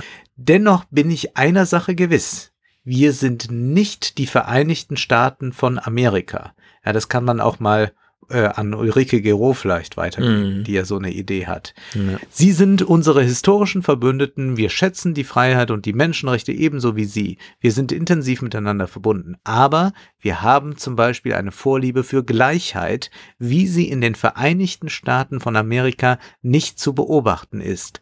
Unsere Werte sind nicht so ganz dieselben. Ja, großartig. Also ich bin ja eh. Ich habe ja Macron von Anbeginn immer mehr gesehen als nur die Alternative zu Le Pen, die zu vermeiden ist und deswegen muss man halt mit Macron irgendwie auskommen. Mhm. Ähm, seine Sorbonne-Rede da, die er damals eine Woche oder so vor der deutschen Bundestagswahl gehalten hat, äh, immer noch ein ganz großer Wurf. Ähm, es hat leider die deutsche Diskussion nie so richtig angefeuert, dass man da doch mal antworten sollte jetzt und so. Ne? Ja. Äh, das blieb ja dann auch dadurch, dass es ein halbes Jahr gedauert hat, bis die Bundesregierung dann mal zu Rande kam und irgendwie, und dann hat es nochmal ein Jahr gedauert und dann gab es so eine Antwort und die war so halbherzig und so. Ich finde, Macron Ähm, dem wird man nochmal nachtrauern, je nachdem. Er ist jetzt auch fast im Wahlkampfmodus. Ich habe den Verdacht insgesamt. auch so langsam, ja. Ja, man wird ihm Also wer, wer, wer, wer äußert sich hier in der Politik so vielleicht mal irgendwie ja. Ausgeschiedene nach zehn Jahren, äh, wenn sie noch ein Sachbuch zu promoten haben? Aber wer äußert sich in einer doch fast poetischen Sprache über Europa, mhm. wer kennt die philosophischen Diskurse, wer äh, hat da wirklich eine langfristige Strategie und auch den Mut, äh, zur Eigenständigkeit, das finde ich schon sehr, sehr bemerkenswert. Also ja. Also das ist ein bisschen so das, was Habermas, glaube ich, immer von der SPD wollte, äh, weil sie ihn ja immer so als Hausphilosophen gehalten haben, aber äh, niemand war in der SPD in der Lage, solche Gedanken und Sätze dann zu formulieren, zumindest von der Führungsriege und den Rest hat man nicht nach vorn gelassen, die das ja. konnten. Genau. Diese programmatische Dichte, gerade die für uns Europä als Europäer so wichtig ist, ne? die ist so bemerkenswert. Und dann finde ich, sollte man dann auch einfach mal unterscheiden zwischen Macron, der Innenpolitiker, der irgendwie der Banker war und der Neoliberalismus macht, und dann aber dieser europäische, praktische Denker, der sich da irgendwie dann doch engagiert, dass er so gegen AKK schießt, ist natürlich großartig, denn wie sie sich da beiden an den Hals geworfen hat, das ist ja wirklich auch peinlich. Also genau das will man ja nun wirklich nicht, weil dann kann man auch gleich sagen, das schaffen wir es doch ab, ja, das schaffen wir ja. die Teile, die beiden für uns erledigen, erledigen könnte, einfach ab. Ähm, Vielleicht fehlt ihm einfach wirklich das entsprechende Personal, um auch eine Innenpolitik zu machen, die dort ein bisschen für Frieden sorgt.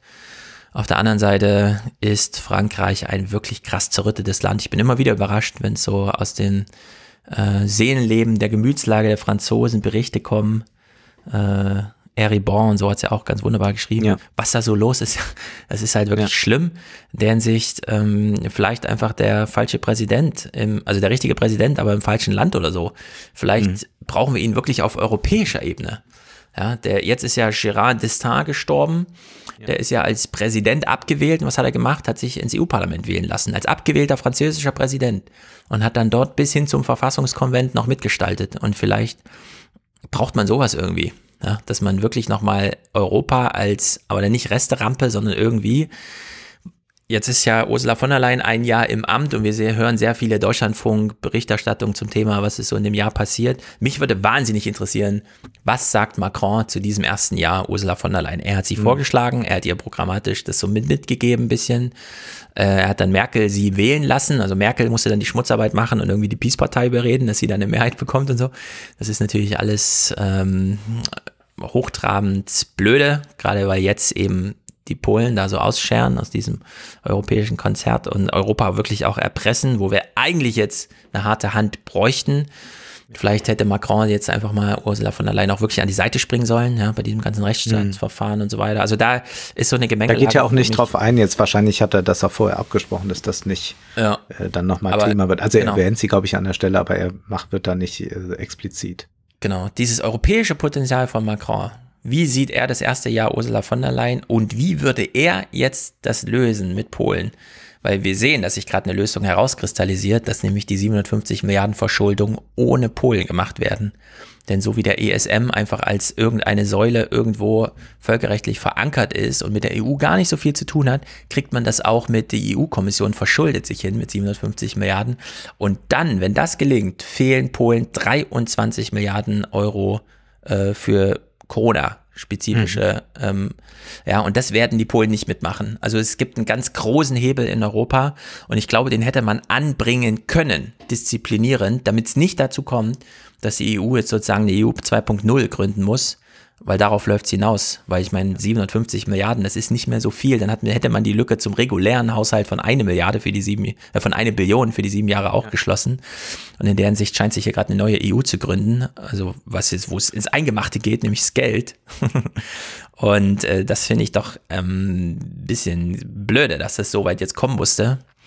Also, dass man sozusagen diesen europäischen politischen Geist nicht unter Kontrolle hat. Und ich glaube, Macron wäre derjenige, der es noch am ehesten geschafft hätte. Ja. Von Merkel hätte ich das nie verlangt, dass sie jetzt Polen auf Linie bringt. Nicht mal als EU-Ratspräsidentin. Von Macron, da sehe ich noch Potenzial in der Hinsicht. Guter Typ, gutes Interview. Tja, mal gucken, was das nächste Jahr dann bringt für Macron. Ich glaube, nächstes Jahr ist da schon Wahl, oder? Es ist 2022. Ist nicht so lange hin jetzt. Hm. Naja. Werden sehen haben wir mal den Salon hier abgeschlossen. Wir sehen uns dann alle zur Jahresendschose am 28. Und der nächste Salon ist dann schon im Ist neuen schon Jahr. Der 28.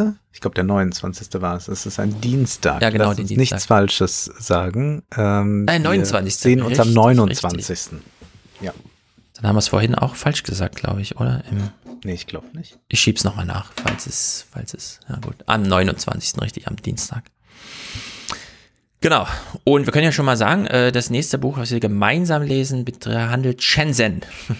Ja. Da gehen wir mal so ein bisschen vom Denken raus in die Praxis. Gucken wir uns In mal die Smart Shenzhen. City. Gucken In ist mal, richtig. wie das so geht.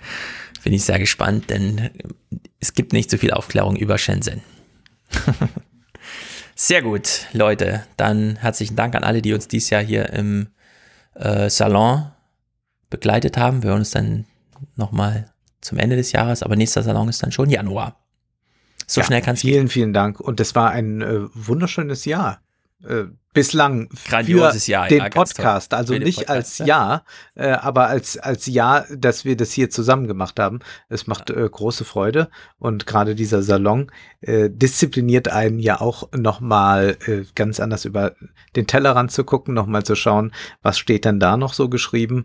Und äh, es ist wunderbar. Nein, das Jahr selbst war natürlich äh, keineswegs so, wie wir uns das anfangs gedacht haben. Ja. Aber naja, äh, wir werden sehen und es bleiben ja noch neun. Richtig, ähm, richtig, richtig. Ja. Also rinjahauen, Leute. Bis dahin. Bis dahin.